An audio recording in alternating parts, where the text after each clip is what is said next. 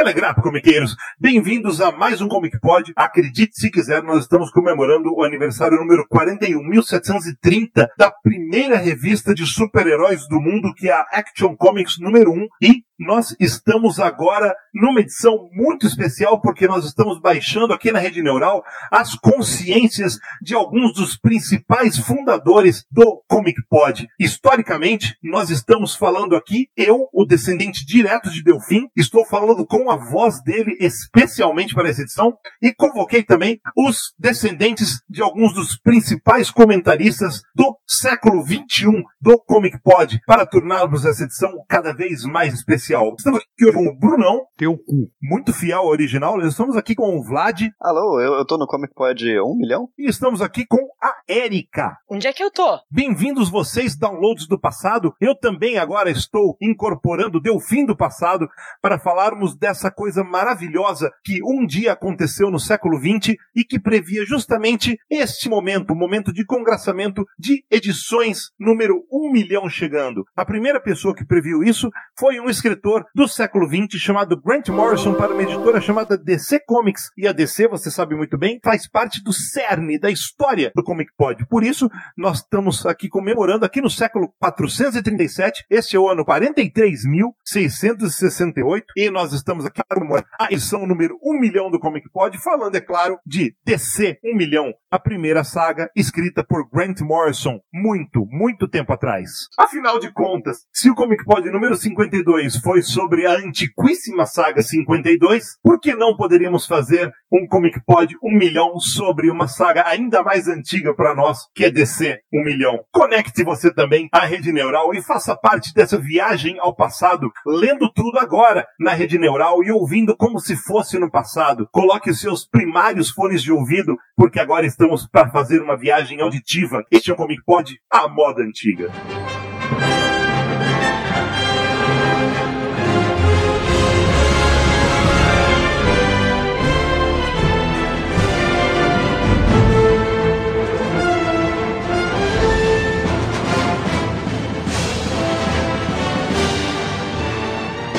Comic Pod.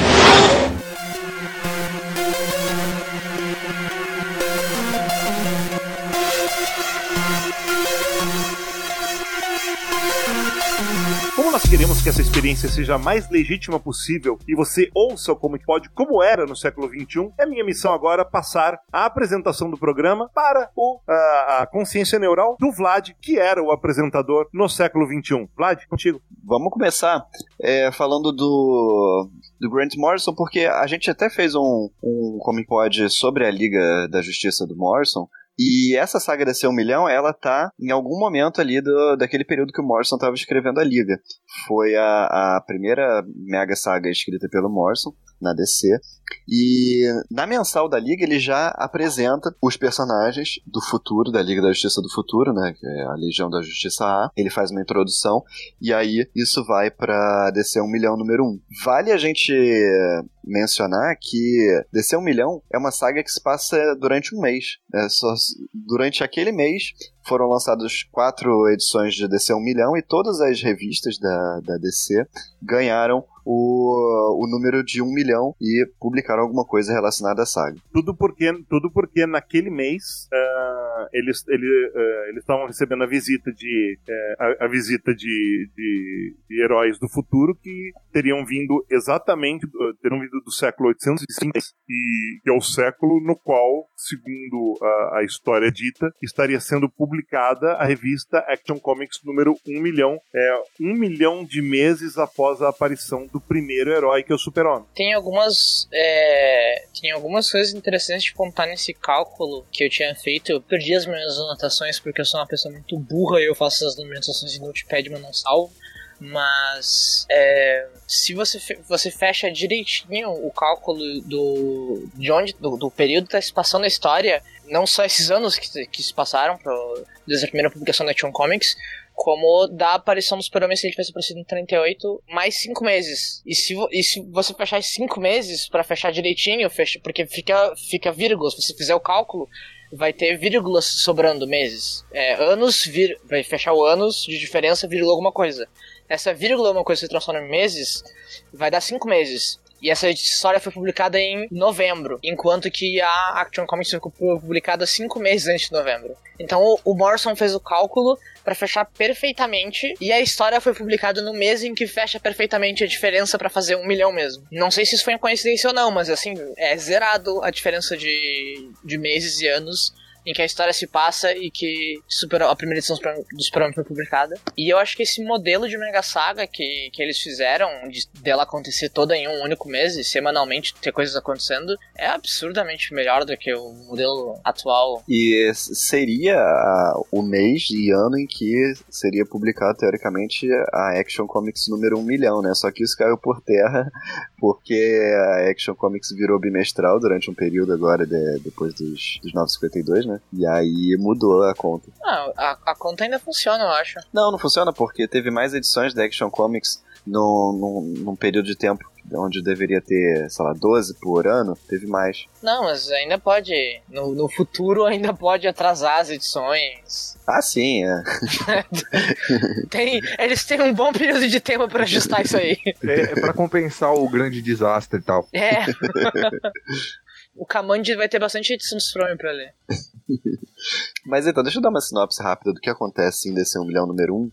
Só para o pessoal que não leu essa história entender do que se trata, porque afinal foi publicada em 98, essa saga. No Brasil foi publicada no ano 2000 e tá, tá bem longe, né? O que acontece é o seguinte: a Legião da Justiça A, que é a Liga da Justiça do, do século 853, chega no presente e se apresenta à Liga da Justiça, e aí é, eles dizem, né, isso que já foi explicado, que eles estão comemorando que o Superman primordial, que é o nosso Superman, né, ele está vivo ainda no século 853, só que ele se exilou no Sol. Desde o ano 70.001, ele foi pro Sol e ficou lá. E aí ele tá voltando. Então, para comemorar o retorno do, do Superman primordial, eles é, vão levar a Liga da Justiça do presente até o futuro para participar de solenidades e desafios e tal, e dessa grande comemoração do retorno do Superman. E aí eles acabam levando para o futuro o Superman, Mulher Maravilha, o Aquaman, o Flash, o Lanterna Verde e o Batman, só que o Batman tem que ser nocauteado, porque ele não queria ir. E eles vão pro futuro. E o resto da liga, lembrando que nessa época é, era a liga estendida do Morrison, né? Tinha é, a, quem não foi pro, pro futuro o Ajax, tinha o Aço, Caçadora, a Barda, o Homem Borracha, mais algum que eu não tô lembrando. E, e, esse pessoal fica no presente junto com a Liga do Futuro, né, para proteger a, a Terra enquanto eles estão lá participando dessas comemorações. Só que, assim que eles vão pro futuro, tem um, é, tem um vilão, do, é um dos maiores vilões do, do Superman de todos os tempos, que é um, um Sol artificial chamado Solaris, e ele usa o Homem-Hora, que é um dos membros da Legião da Justiça A, que veio para o presente, para soltar um vírus no, no presente que se apodera de todas as pessoas e máquinas do século XX. E junto com isso, o Vandal Savage a, começa uma série de ataques usando armaduras de sovietes supremos e a primeira que ele usa, ele causa uma explosão atômica que destrói Montevidéu. Basicamente isso que acontece na edição 1. É bom lembrar, Vlad, que é essa história desse um milhão é o retorno da Mulher Maravilha, né? Aqui no Brasil a gente não sabe disso porque a Abril fez essa palhaçada imensa de uh, escrever, uh, mostrar as histórias da, mulher, da Hipólita substituindo a Mulher Maravilha como se fosse uma Mulher Maravilha com outro uniforme e depois a mãe que foi apareceu fazer uma visitinha justamente na hora, logo antes, e ela vai embora justamente na hora que a Liga da Justiça A chega. É muito conveniente. É, então é o, é o retorno da Mulher Maravilha à, à cronologia justamente para poder ela ser a, é, ela ser a participante da, da saga. Nossa, eu não lembrava disso, deu fim. É, se você se você leu o Nacional, Vlad, é muito provável que você não soubesse disso. Não, tipo, eu, sabia, eu fui né? ficar sabendo que, que, que era Hipólita em certas histórias, tipo, muito tempo depois, quando eu fui ler a, a Liga do, do. Esse volume da Liga, né? Que não é tudo do Morrison, de cabo a rabo no original, assim. É, é, quando saiu aqui, a Hipólita tava lá na Liga, mas tava todo mundo fingindo que era Diana e, e, e já era. Também, Tá mas é que quem escrevia a Liga da Justiça cagava e tratava ela como se fosse Diana porque não conseguia ver diferença. E o John Byrne escrevendo Mulher Maravilha também não conseguia criar assim uma. Quem escrevia era o grande- Morrison, né? Não, não, não. É, não a em, em Liga. boas partes, mas assim, é, você se referia ao tradutor, né? Não, não, eu tava falando que ah, quem escrevia é o Gibi da Mulher Maravilha, o Bernie, ele cagou pra. Tipo, ele, ele, ele, ele, ele que fez a mudança pra Hipólita e ele não. Ele não deu uma caracter- não deu características, tipo. Não é uma personalidade completamente diferente. Não é como Artemis, por exemplo. Não que seja uma mudança não, positiva. tudo bem, Erika. É, é, é que esse não é o ponto. Olha só. Não, eu quis dizer que quando os escritores da Liga da Justiça ignoraram isso, praticamente escreveram ela como se fosse a Diana, não é um demérito da parte deles, porque não era não, mas uma aí é que tá. Aí é que Não, tá. mas não foi isso que Érica, aconteceu, Esse é o ponto. Não foi isso que aconteceu. Os, os escritores da Liga da Justiça não ignoraram e escreveram a Hipólita como fosse a Diana. É, eles escreveram a Hipólita como se fosse a Hipólita. O gibi traduzido no Brasil ignorou o fato que era a Hipólita e na tradução é a Diana. Porque Entendeu? a gente, a gente não tava recebendo as histórias do Bernie, era em que? Gateway, não lembro. Acho que era isso. Em que cidade era? Não, acho que as histórias do Bunny foram publicadas aqui sim. As, Mas- as histórias do Bernie foram publicadas em DC, tem em DC 2000 e ficava trocando de mix na época da Panini, da, da Abril. Mas eu não lembro mas, pra aí onde tá, não é que, mas não é que ignorava. Tipo, é que enquanto, enquanto a Mulher Maravilha tava lidando com essas coisas no gibi dela, né? é, tipo, deu um, tempo da, deu um tempo da liga e na liga a, a Hipólita foi lá pra tapar esse buraco. Sim. Né, com, com, Quer ver? com... Pra dar um, um exemplo claro, a gente tem aquela, aquela história é, filhinho do Mike Miller da Liga contra o Amazo. Naquele momento, é, a, a Mulher Maravilha que estava na Liga da Justiça era a Hipólita, isso é mencionado várias vezes na história. Aqui, na tradução brasileira, não foi. Eles simplesmente ignoraram e, e tacaram outra coisa no balão, entendeu? E é fácil de reconhecer pelos desenhos, porque a Mulher Maravilha tinha aquele, tem aquele desenho do, na, na área do sutiã que são dois W. A Hipólita tem aquela águia clássica, é cheia de detalhes, sabe? E, e é assim que é. É assim que você diferencia as duas. E a, e a Hipólita usava saia. Sim, é outro uniforme. Eu fiquei me É perguntando o que era aquela saia naquela época e, e falei, mano, que porra. Ah, não sabia e ignorei, né? Bom, a gente já cumpriu nosso cargo horário obrigatório de dois minutos de agenda anti-burn.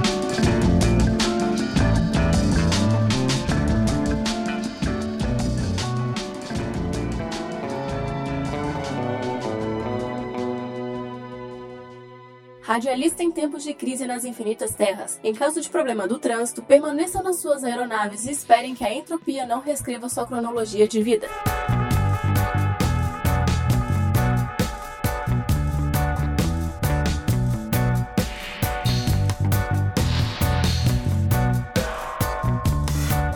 Bom, antes da gente passar pra DC 1 milhão número 2, acho que vale a pena a gente falar um pouco dos tains, porque diferente de, de outras sagas, os tains de DC 1 milhão são muito importantes para você poder entender bem a história. Não todos os tains, claro, mas muitos deles são, são muito importantes para a história.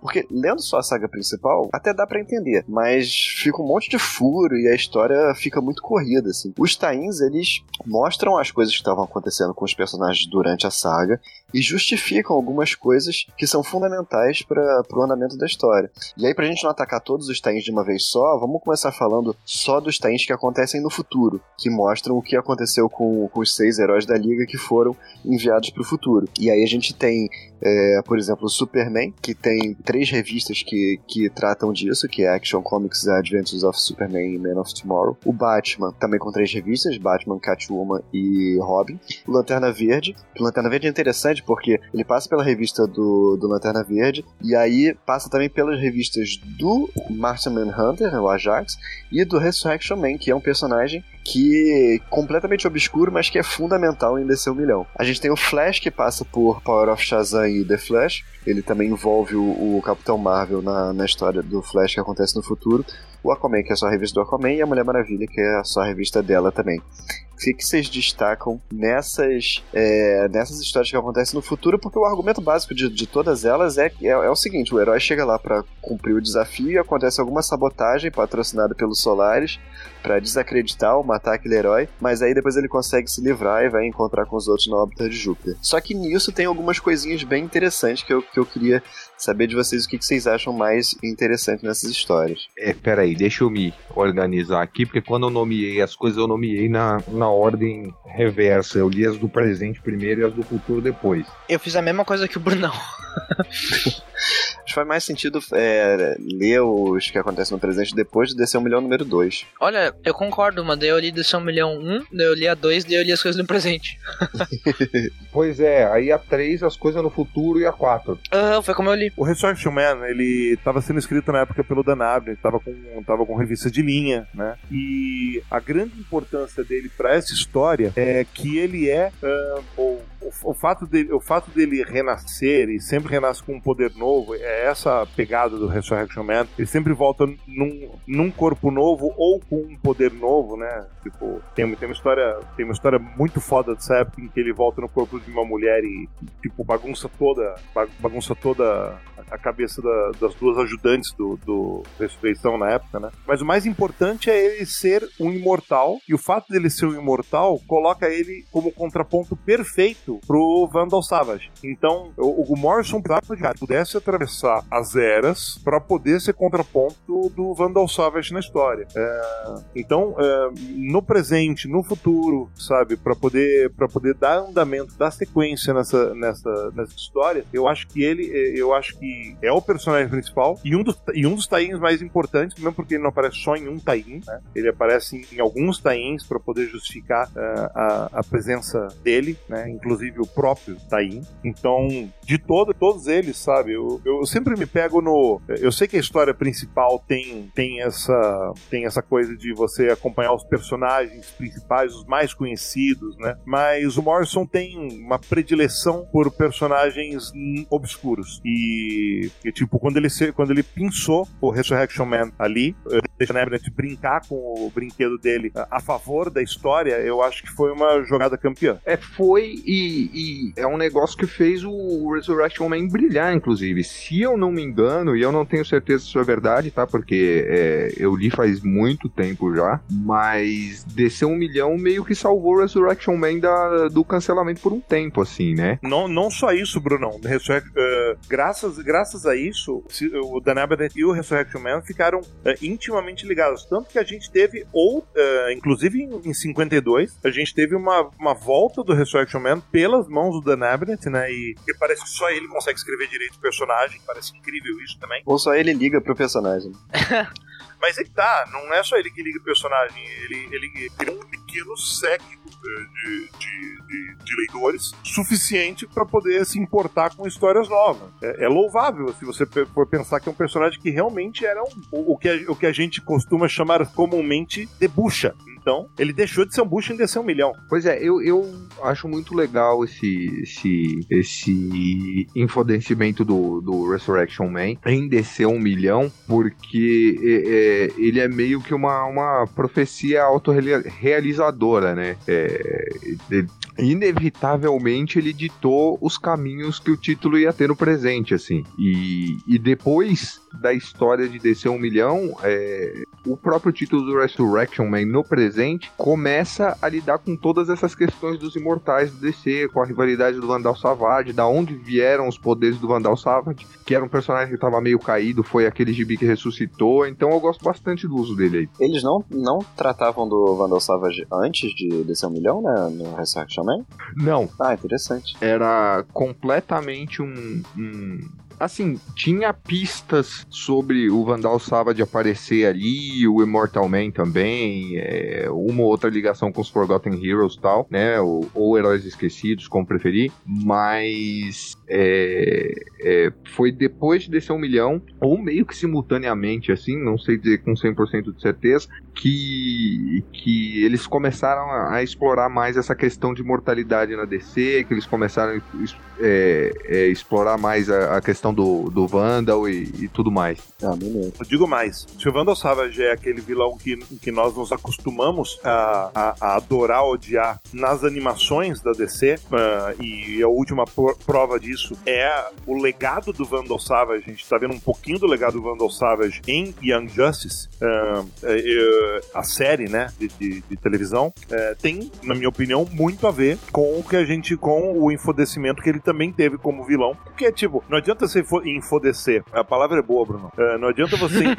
não adianta você enfodecer um herói sem enfodecer, sem ter um vilão enfodecido, muito enfodecido pra que essa briga se torne esterósica, né? Tipo, é maior que a vida, literalmente. Então, é isso. Eu não tenho muito o que acrescentar a respeito disso, porque eu literalmente passei a conhecer o personagem com um DC um milhão. Não sabia da essência dele antes. Justo. Mas partilho fortemente do ponto de vista do que o Delfim trouxe agora de que o, o caminho que está sendo trazido pelo, pela, pela série Young Justice pro, animada pro, pro Savage tem muito a ver com, com, isso. E, e vamos ser sinceros, né? Que, que, que bola você daria pra um person... pra um herói chamado Mitch Mitchell? Sei. eu acho que eu acho que pouca. Mas são, são a mesma pergunta que você poderia falar, fazer pra, pra heróis que descontraem. Você precisa ter alguém que saiba escrever esses caras. Posso falar de outras do, do futuro? Do futuro, É, sim, sim, pode falar. Claro. É, por favor, vai, vai dando a bola, porque, tipo, é muita coisa. Se eu começar Aham. a falar, eu vou me enrolar tudo. Então, Não, vai tranquilo. fazendo fio e. Tá, é, eu vou dividir da maneira que eu falo entre as que eu tenho fisicamente, eu li fisicamente, eu lembro de memória, e eu vou assim, porque eu é, descer um milhão diferente de várias outras coisas, eu literalmente li as americanas flop, não scan, não pirateado, não nada, porque eu tenho elas porque eu acidentalmente encontrei elas em sebos em Porto Alegre e comprei. E elas não estão não estavam, não, não existia, não existia ordem de publicação adequada quando eu li, né? Eu lembro de Power of Shazam, que é muito divertida, mas não é uma boa história. Ele não acrescenta em nada. Mas é muito legal tu ver, já ver o Billy Batson transformado num, no Mago Shazam, de certa forma, e passar esse legado. Eu acho que é uma das histórias que melhor pega essa ideia de legado. e Não melhor pega no sentido de melhor trabalha com, mas que melhor pega essa noção de o herói do presente vai passar o manto forever, inclusive até o ano de um milhão. Essa É. história é do Dick Giordano, né? Caramba, Gary mano. Ordway. Do Ordway. Ja- Ordway. Do Ordway. É, é, durante a Ordway passagem do tava escrevendo Ordway. Power of Shazam na época. Eu lembro que o Wonder Woman e Aquaman me deixaram muito, muito, muito triste com a qualidade da história. Eu esperava mais. Ah, eu até gostei do Aquaman, mas a Mulher Maravilha eu sou forçado a concordar com você. Ainda mais por ser o Priest. É, eu é vou no foda, Brunão né, também. cara? Eu Ah, gosto muito do Aquaman. ah, não sei, talvez não seja pra mim, assim. O, a trilogia do Batman, Cat, Catwoman e Robin, é, não, lembro, não lembro se é nessa ordem a, a história em si, mas enfim, são esses três gibis. É, sobre o Batman tá lá em Pluto, em Plutão e etc, tentando sair. É incrível. Ah, não, lembrei. Eu sei que a última é. Tá, não, a última não é a Catwoman. É, a do meio é a da, da Mulher Gato. Porque ela é horrível. Muito horrível. Mas pelo menos a Robin, que termina, é boa. E a do Batman, ela é interessante. É. Claro que Olha, elas. a Catwoman pode ser horrível, mas é, ela tem um lance que é legal que ela chega no ouvido do Batman e ela fala assim: Eu sou o hacker.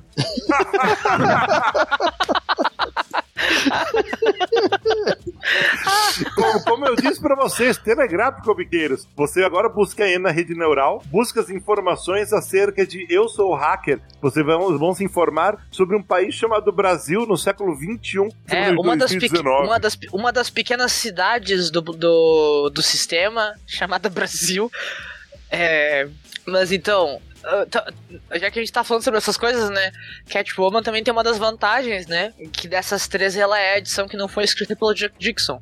O que quer dizer que ela envelhece bem nesse quesito. Mas ela envelhece mal por outros quesitos. Tem uma trilogia de histórias muito complicada de se ler hoje em dia. Mas eu asseguro que a história. Eu, eu achei a história do Batman, tipo, não, eu não vou fazer esse jogo. Não, pau no seu cu, você vai ter que fazer esse jogo, senão você vai morrer. E ele, tipo, pera aí, eu tô num clone, que? E o Bruce Wayne demorando pra entender o que tá acontecendo, em vez de. Porque, tipo, se fosse uma história do Scott Snyder, ele ia ser tipo, não, eu entendi perfeitamente porque eu sou perfeito. Ou se fosse do, Bat- do pelo Graham Morrison, ele ia fazer HH e tudo ia fazer parte do grande plano dele, ele teria feito perfeitamente o que ele queria fazer. Não, ele levou tipo uns umas três páginas apanhando pra conseguir sobreviver e o Robin deixou ele vivo. E eu acho muito foda. Tem duas páginas que são muito fodas sobre a psique do Batman como um todo, que é o Batman milhão, é, tem a alma dele, basicamente, digitalmente programada dentro do Robin dele. Então o Robin dele é perpetuamente né? é, pré-trauma. Ele é tipo, ele é uma criança perpetuamente antes do momento em que ele vai perder todas as esperanças e, e, se- e se tornar um ser é, cínico, pessimista, ver o ruim do mundo. Ele é, ele é um ideal de criança. Tem um momento maravilhoso no filme Vidro em que o Senhor Vidro fala com a horda toda. E ele fala com a, com a criança, uma das personalidades da horda que é a criança, não lembro o nome da personalidade. E ele fala: Ah, você deve ser fulano. É, você não sabe o quanto eu invejo você. É capaz de ser perpetuamente uma criança e ver o mundo pelas lentes dos olhos de esperança e esplendor. Ver o mundo por como ele realmente é, sem as mentiras e invenções criadas pelo homem adulto. E é isso que é o, o Robin. E o Bruce Wayne fala que esse Robin presta uma função ao, ao Batman milhão, tal qual o Robin é, tematicamente presta a ele no presente. Vamos, vamos combinar The Hell of an Idea, né? Tipo, que ideia, que ideia muito boa essa, né? Não, demais. esse, esse conceito de Robin. É, E eu, no, no Power of Shazam, eu, Brunão, eu, me- eu me confundi porque o Jordan é o desenhista. O outra coisa que eu lembro, mas do do futuro, do futuro, ah, sim. Mas daí são são aqueles que não tem a ver com a história. Daí eu acho que deixa pra depois, né? Pode deixar pra depois. Eu queria deixar registrado duas coisas aqui. Primeiro, que eu não concordo com o ódio da Erika pelo Chuck Dixon.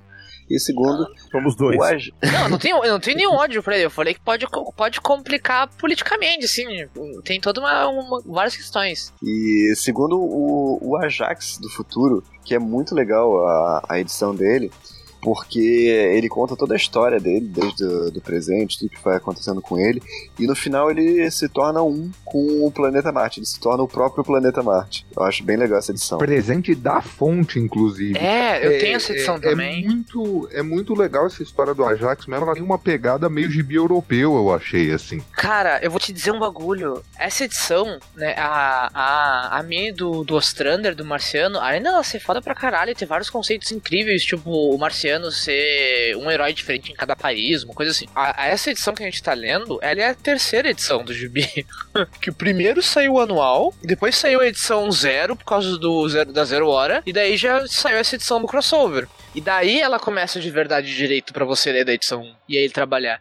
E aqui eu acho que ele tá, assim, porque ele tá no começo do, do gibi, com a cabeça quente de ideia.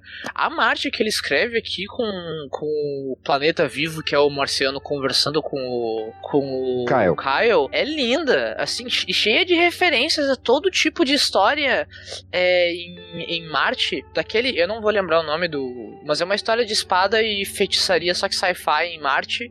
Acho que tu vai saber qual é que eu tô Ah, falando, John Delfim. Carter? John, John Carter. Tem referência a John Carter, tem referência a um gibi que sai até hoje, de uma guerreira. A gente tava comentando esses dias no É grupo dos padrinhos. De, das É, é a mina do, é a mina do John Carter. É a menina É. de John Carter, é todo o universo do Burroughs. esse. tem, tem referência a todo tipo de história é, em Marte aqui, visualmente. E, o- e o traço do. Esqueci o nome de quem é que desenha. É. É o Tom Mandrake, né? É. de- é, é- não, não, não sei, não, não, não tô em casa, não tem como eu pegar o gibi pra, pra abrir agora. Mas é lindo, é lindo demais, cara. Esse gibi é fantástico. É o, é o Mandrake mesmo. É, a história que ele conta, o que o Marciano conta, né, sobre a vida dele, tem esse negócio da fonte, é foda. E tem uma passagem que ele fala, tipo, que ele ficou o quê? É, 20 mil anos, eu acho, lutando contra uns bichos, e e ele derrota os bichos na base do genocídio, tipo. Não, ele, ele, ele detectou que os caras iam invadir a, a Terra, o Sistema Solar, e aí ele foi pra lá pra, pra atrasar os caras, pra dar tempo dos terráqueos se desenvolverem e conseguirem encontrar com ele 20 anos depois, 20 mil anos depois, e derrotarem os bichos. É, E, e, e, e, a, e a história, e a história do John com, com o Darkseid é muito pá. Sim, é, é um negócio, é um negócio de cair, de cair queixo. ele convence o Darkseid que, tipo, essas ideias de tortura, sofrimento e etc. já deu, velho. Vamos melhorar aí e o Darkseid aceita, cara. Não é pra qualquer um isso, tá ligado? Sim, E é o Darkseid no final de tudo, de tudo, de tudo mesmo, né? Tipo, é- tanto que o Darkseid aceita, vai embora na fonte e fala: Ah, cara, acabou. Não lembro se tem mais coisa entre isso e, o, e os papos do, do John com, com o Caio, eu só lembro dessas questões da história. Mas isso, que- isso que eu lembro é, é forte. Assim, é um gibi que eu fiquei muito contente. Fico muito contente de ter ele na minha coleção. Assim, a média de tains de DC 1 milhão de, de qualidade, é, se a gente for comparar com outras sagas, ela é muito acima mesmo. Ah, com certeza. Porra. Mas é, é, teve alguns caras que, que conseguiram pegar esse, essa edição 1 milhão e usar pra resolver questões que estavam fudendo ou pra desenvolver o, o, o gibi atual, que, que eu acho que mandaram é, é, ridiculamente bem, assim. é. Eu Eu, concordo. eu destaco o Ajax, destaco o James Robinson com Starman Uhum. e destaco. Eu não lembro quem tava escrevendo. Super moça do Peter David. É, pois é, tem a super moça do Peter David e também tem o. Puta, eu não lembro quem tava escrevendo Rastejante nessa época, cara. O Creeper, É, o É. Creeper. olha, quem, quem escreveu, pelo, pelo menos quem escreveu essa edição é um cara que é o Kaminsky, né? Que eu, que eu sinceramente não vai ver nada dele. O Len É o Kaminsky. Né? É. É, o Len É, Kaminsky. pois é, mas é ele que tava escrevendo na época e, e tinha. E tava rolando um, um, um, um- negócio muito louco no gibi na época que, tipo, tinham separado o rastejante do. Como é que é a identidade secreta do rastejante? Me lembra aí, Delfim? Porra, eu sei que ele aparece em um monte de coisa, mas isso que é demais. Eu esqueci o nome do Ry- cara. Jack enfim. Ryder, não é? Jack Ryder, Jack ele mesmo, Ryder, obrigado, De, ca- Érica. de cabeça Valeu. aí. tinham separado o rastejante do Jack Ryder e tal, e aí eles colocam o, o rastejante um milhão como uma entidade, tipo, da quarta dimensão, um, um avatar da loucura, e, e eles começam a. a- eles fazem o, o- o- é, esse rastejante do futuro vir pro passado e consertar o passado e juntar os dois de novo e mudar a perspectiva do. É um negócio muito louco. Mas É assim, louco. resolve uma bucha gigante que tava acontecendo no gibi daquela época, assim, sabe? É, então tem uns caras que, que mandaram bem demais. né, aprove- aproveitaram, a, aproveitaram a única chance de resolver a, a merdalhada. É tipo, a gente fala muito do, do Alan Moore em uma edição consertar toda a cagada e preparar, o, e preparar todo o terreno pra. pra mas esquece esses pequenos milagres muito fácil, né? Pô, tem um, tem um flash fact pra, pra vocês que eu acho que é muito importante nesse momento, que é o seguinte, eu vou, eu vou ler essa coisa muito, muito importante pra todos agora, que espero que vocês... É mais ou menos isso em, todas as edições, né? Um ou outro nome muda, mas presidente editor em chefe, Janet Kahn. Vice-presidente executivo e o publisher Paul Levy. Editor executivo Mike Carlin. Editor de grupo Dan Haspler. E daí você tem os editores, desde o Berganza até o Tomasi e um grupo de quatro ou cinco editores. Eu não vejo nome de nenhum bigodudo careca aqui. E isso é muito importante, né? Porque você que acessa a rede neural, você deve saber que nessa época existiu um, um, ava- um- um avatar destruidor de legados, né? Que, como todo bom vilão, começa com não duas, mas três iniciais iguais. Dandidio. Pense nisso. É difícil, comiqueiro. É, a falar em Flash Fact, a edição do Flash é muito boa também. É do Age, né? E, e ele tem que correr contra ele mesmo, ele tem que ultrapassar ele mesmo. Eu acho bem legal. Não é acima da média, mas é uma edição boa. Não, é uma edição na média do Age, e assim, a, a edição do Flash ela acaba fazendo tie-in com a de Power of Shazam, né? Ela Isso. continua diretamente a, a história de Power of Shazam. Tem um negócio que eu não vejo muita gente comentando, mas que eu achei legal pra caralho, que é assim, o planeta é, pelo qual o Flash é responsável no século 853 é Mercúrio, obviamente, né? Não podia ser outro. E, e Mercúrio, nessa época, não sei se hoje, desculpa, eu tô atrasado com meus podcasts do Neil deGrasse Tyson, ela não tem órbita, ela fica parada. Então, tipo, tem um lado que tá sempre é, é, sem é, a luz do sol ali e, e dos solares e aquela porra toda, que naturalmente é o lado mais pobre, e tem um lado que é o praticamente o centro de informação é, é, do sistema solar inteiro, assim, que é o lado mais vibrante, o lado mais rico, o lado que as pessoas são mais aceleradas e tal. E isso é um paralelo muito é, é, óbvio, mas muito fácil de passar despercebido com as cidades gêmeas no presente, como foi estabelecido, com Central City e Keystone City. Que é, é, são duas cidades lado a lado, mas sei lá, são tipo, não eu, não, eu não vou falar nome de cidade real porque eu não quero ofender ninguém aqui, mas é a mesma coisa, a cidade rica do lado da cidade pobre ali e o Flash circulando as duas. Nova York e New Jersey. É, pode ser Nova York e New Jersey, a gente não deve ter muito ouvinte em New Jersey. Então, e, e é legal, e, aí- e aí assim, é, no- em toda essa noia de, de informação rolando, é, as pessoas veem o Billy Batson acordando e, e vem esse novo, esse novo pupilo do Billy Batson sendo transformado, que é uma clara referência ao, ao Fred Freeman, aliás, ele também tem a perna zoada e tal. E as pessoas assumem que é o Flash, e o Flash vai investigar. Então, assim, é- é, são, são duas das edições mais redondinhas. Eu gosto bastante delas, apesar delas não serem em cima da média. Acho que a gente falou de tudo, né? É, de tudo que tem a ver com a Ah, história, sim. né? Aham. Ah, não, a gente não falou de Lanterna Verde. Que não. não também é, não, é, não é acima da média. Não, o gibi do É, não é uma mesmo. maravilha, mas é, é, ela tem alguma importância, né? Porque não, ela é é o Kyle no futuro que, que descobre o, o, o plano todo dos Solares e descobre. é, bom, a gente vai ter que falar nisso. A gente vai falar no meio da história, né? É, então, é, é ele que descobre que o Starman é o, o, o traidor da, da Legião da Justiça A e, e, e depois cai lá no, no, no planeta Jax, vamos colocar assim. Eu acho legal salientar a arte da edição do, do, do Kyle, cara, porque era, era o Brian Hitch no áudio, assim, Sim. e É é, muito foda, é muito foda. É, é aquela edição do. O Brian Hitch teve tempo pra desenhar, parece, né? Bonito demais. Sim, é, né? pois é, Pô, foi publicado, desenhar, foi publicado uns, uns 80 mil anos depois. Eu, eu- quando o Brian, o Brian Hitch desenhando, desenhando o Kyle, cara, é, é, eu sempre me, me vem à cabeça é, é que a máscara dele é, parecia de metal, parecia moldável a cara, a máscara tinha expressividade. Sempre me deixou maravilhado na, na arte específica do cara. É, mas é, é, não é só isso, Delfim. Assim, tem alguns artistas que se destacam é, no geral, mas eu acho que, que a gente vendo o quão no futuro a gente tá, assim, que é, um- é uma era quase pós-tecnológica, a gente pode colocar. É, eu acho que o Brian Hitch passou a disparidade entre o presente e o futuro, assim, melhor do que a maioria dos outros artistas, entendeu? Tipo, é, é, a grande maioria das edições, por bem ou por mal, elas acabam caindo na questão da arte, eu tô dizendo, tá? Não na questão dos conceitos. Elas Uhum, acabam caindo nos clichês sci-fi e tal, e o Brian Hitch não, ele, ele, ele desenhou o que seria uma estação espacial no século 853 de fato, velho, e eu acho isso muito foda, assim, sabe? Eu, pra mim, é, não é assim tão bom, mas é bom assim parecido com o trabalho do Ivan Reis em Multiverse. Questão de construção de material cósmico absurdo e inimaginável, sabe? Presta atenção no que você tá falando. Não é assim tão bom, é só tipo o Ivan Reis no multiverso. Exatamente. Porra, Érica. não, eu tô, não, eu tô dizendo que é bom. Eu tô, eu tô querendo deixar claro que não é igual ao que eu estou comparando. Porém, é tão bom que é comparável a este trabalho. Eu estou ciente do que estou dizendo. É, e mantenho por essas palavras.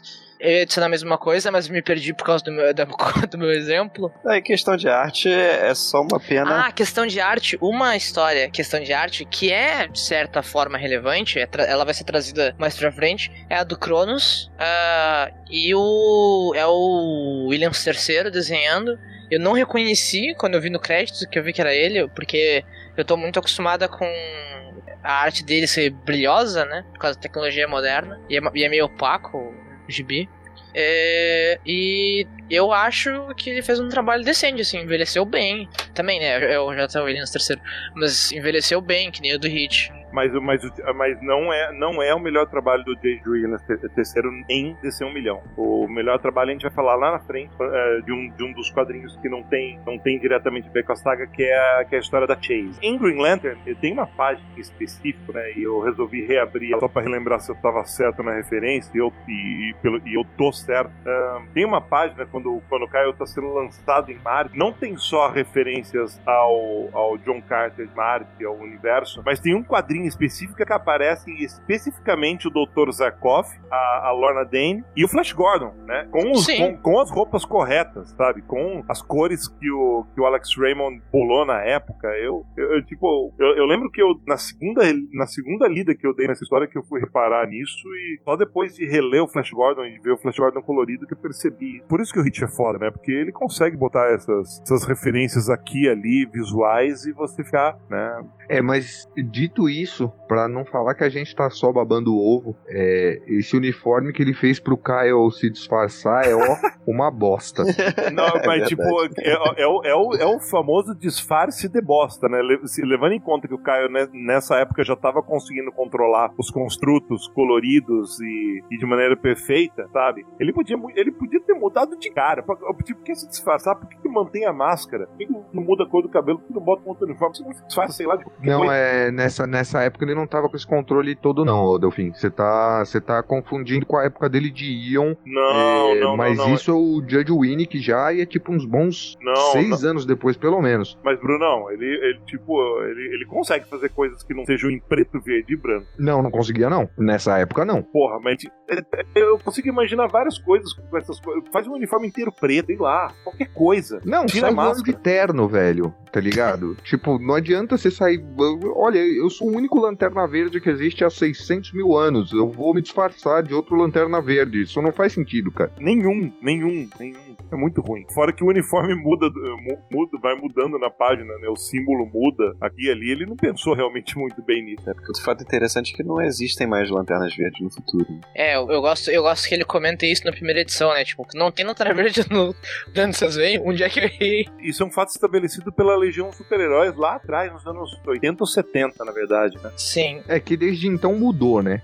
Mudou porque o, o Jones teve uma ideia do caralho, que durou duas edições, daí ele saiu do gibi e largou no colo do Jim Shooter pra variar, né? Com o Ron Vidar, você tá falando? Ah, sim, Porque é- é- tem várias mudanças. Tem a questão do Ron Vidar, tem a questão do, do Sodanhati estar vivo no século 30 ainda também. Então, de lá pra cá, isso já foi Não, meio não. que desbancado. mas da, da Legião sim, mas do século 853. Ah, não. não, mas. Até é porque que tá. a gente. Isso, isso a gente vai ver no decorrer da história. Sim, sim, exatamente. Então vamos, a, vamos ao decorrer do.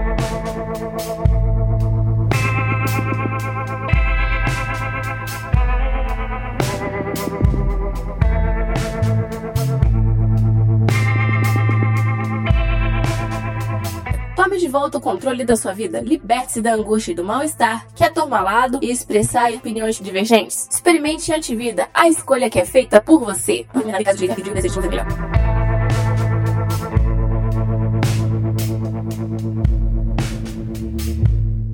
O presidente primeiro Nachtergael fala sobre a rebelião na prisão de segurança mínima em Plutão e nega envolvimento com astrolíferas. Nunca nem vi prisão na minha vida. Quando eu tava na Terra, esse eu não tava em Marte. É, quando eu tava em Marte, esse eu não tava por onde? Vênus? Eu não sei. Quem tem que saber é você, porta do caralho. Tem novo planeta e o Distrito Federal pra tomar conta? Sim, me dá licença. Essa transmissão neural é um oferecimento de psicofarmácias ataraxia, ceticismo metafísico. Se você não acredita no problema, ele não existe. Abrams Tech, a solução para seus problemas são problemas menores.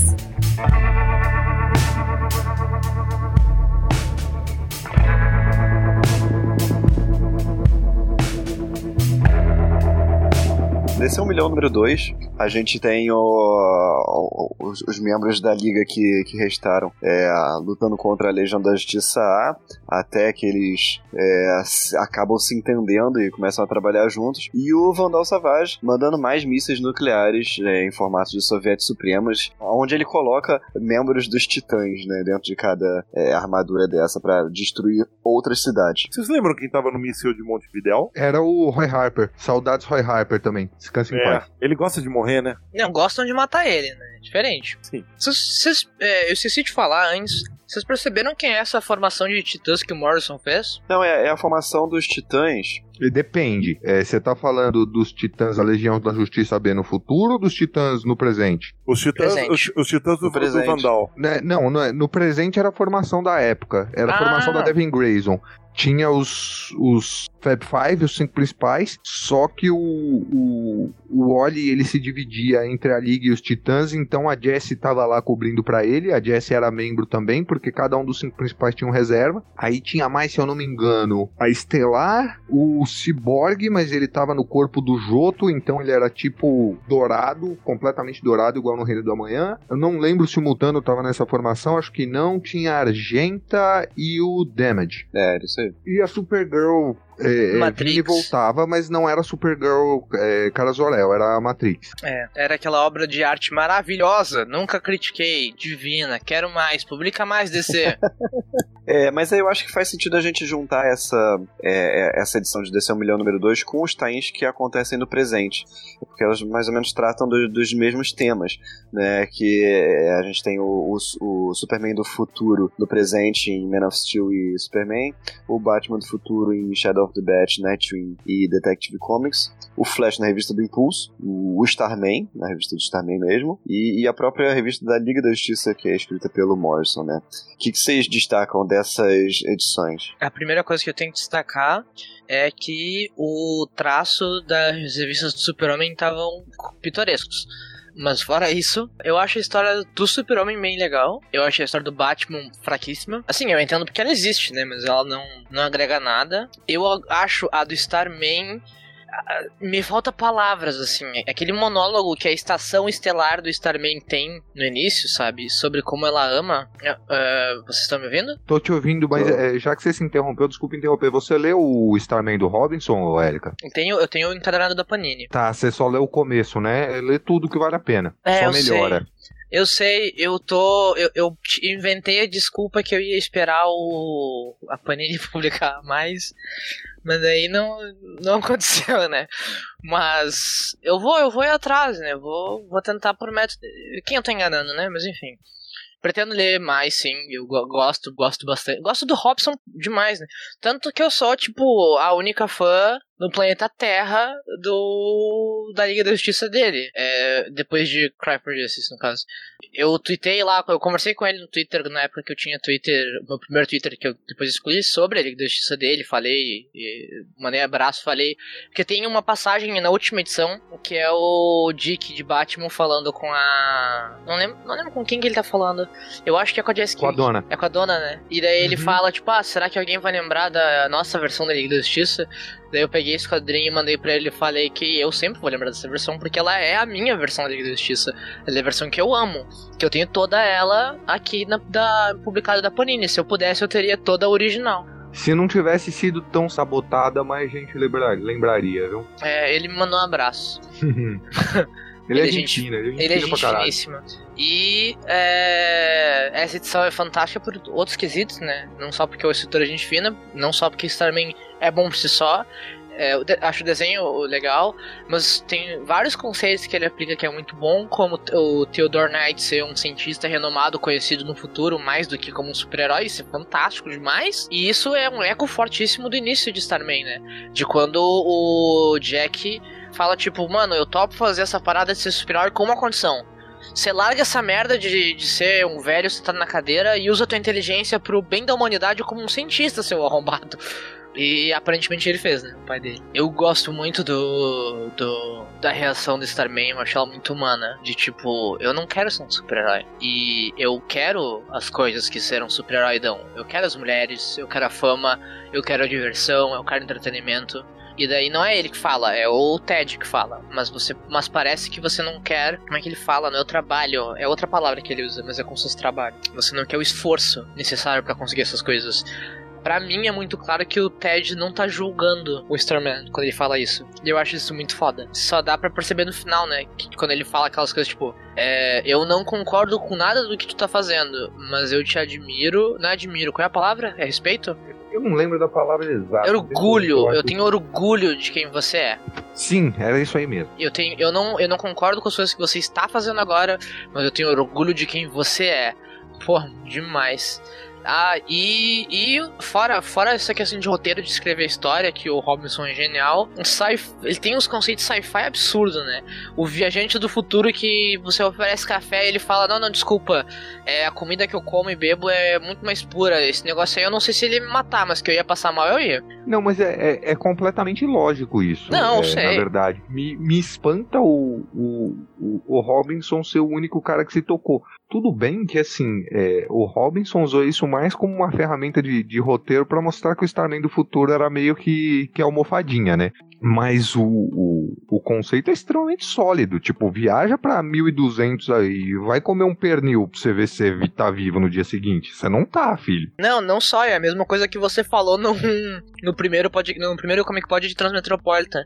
Dá uma Coca-Cola aí pro Neandertal ver o que acontece com ele. É, pois é. Não Nossa, dura uma eu falei semana. isso mesmo. Uhum. Sobre a bola cola, a hemorragia que refresca. Ah, não é verdade. Tem razão. É, já, eu tenho já, uma já memória. É.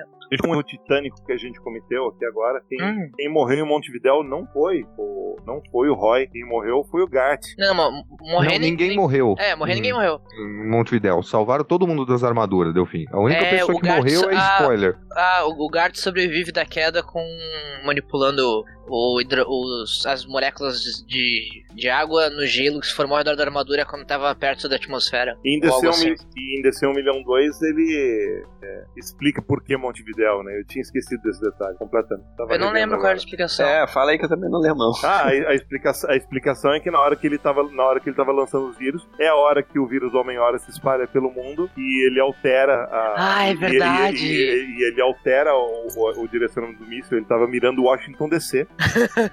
Isso é muito bom. Também tem um momento maravilhoso em que o Mano Savage tá dirigindo um Panzer e dele fala: Ah, Hitler disse que o Panzer não seria suficiente para não sei o que. Eles tiveram medo. É, se Hitler pudesse me ver agora, o que você diria, Hitler? O que você diria?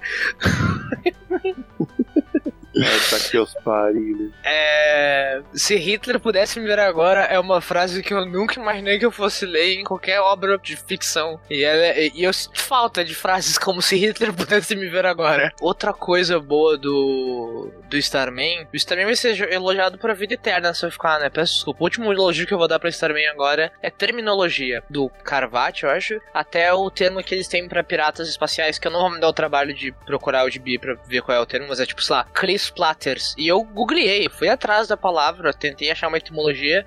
Não tenho ideia de qual foi a lógica do James Robson, mas sei que teve alguma. E é legal isso, porque a linguagem muda muito. E mesmo que você tenha um tradutor universal perfeito, explica o que é Google aí pra um. Não precisa ir muito longe, explica o que que é Google pro rei Edward.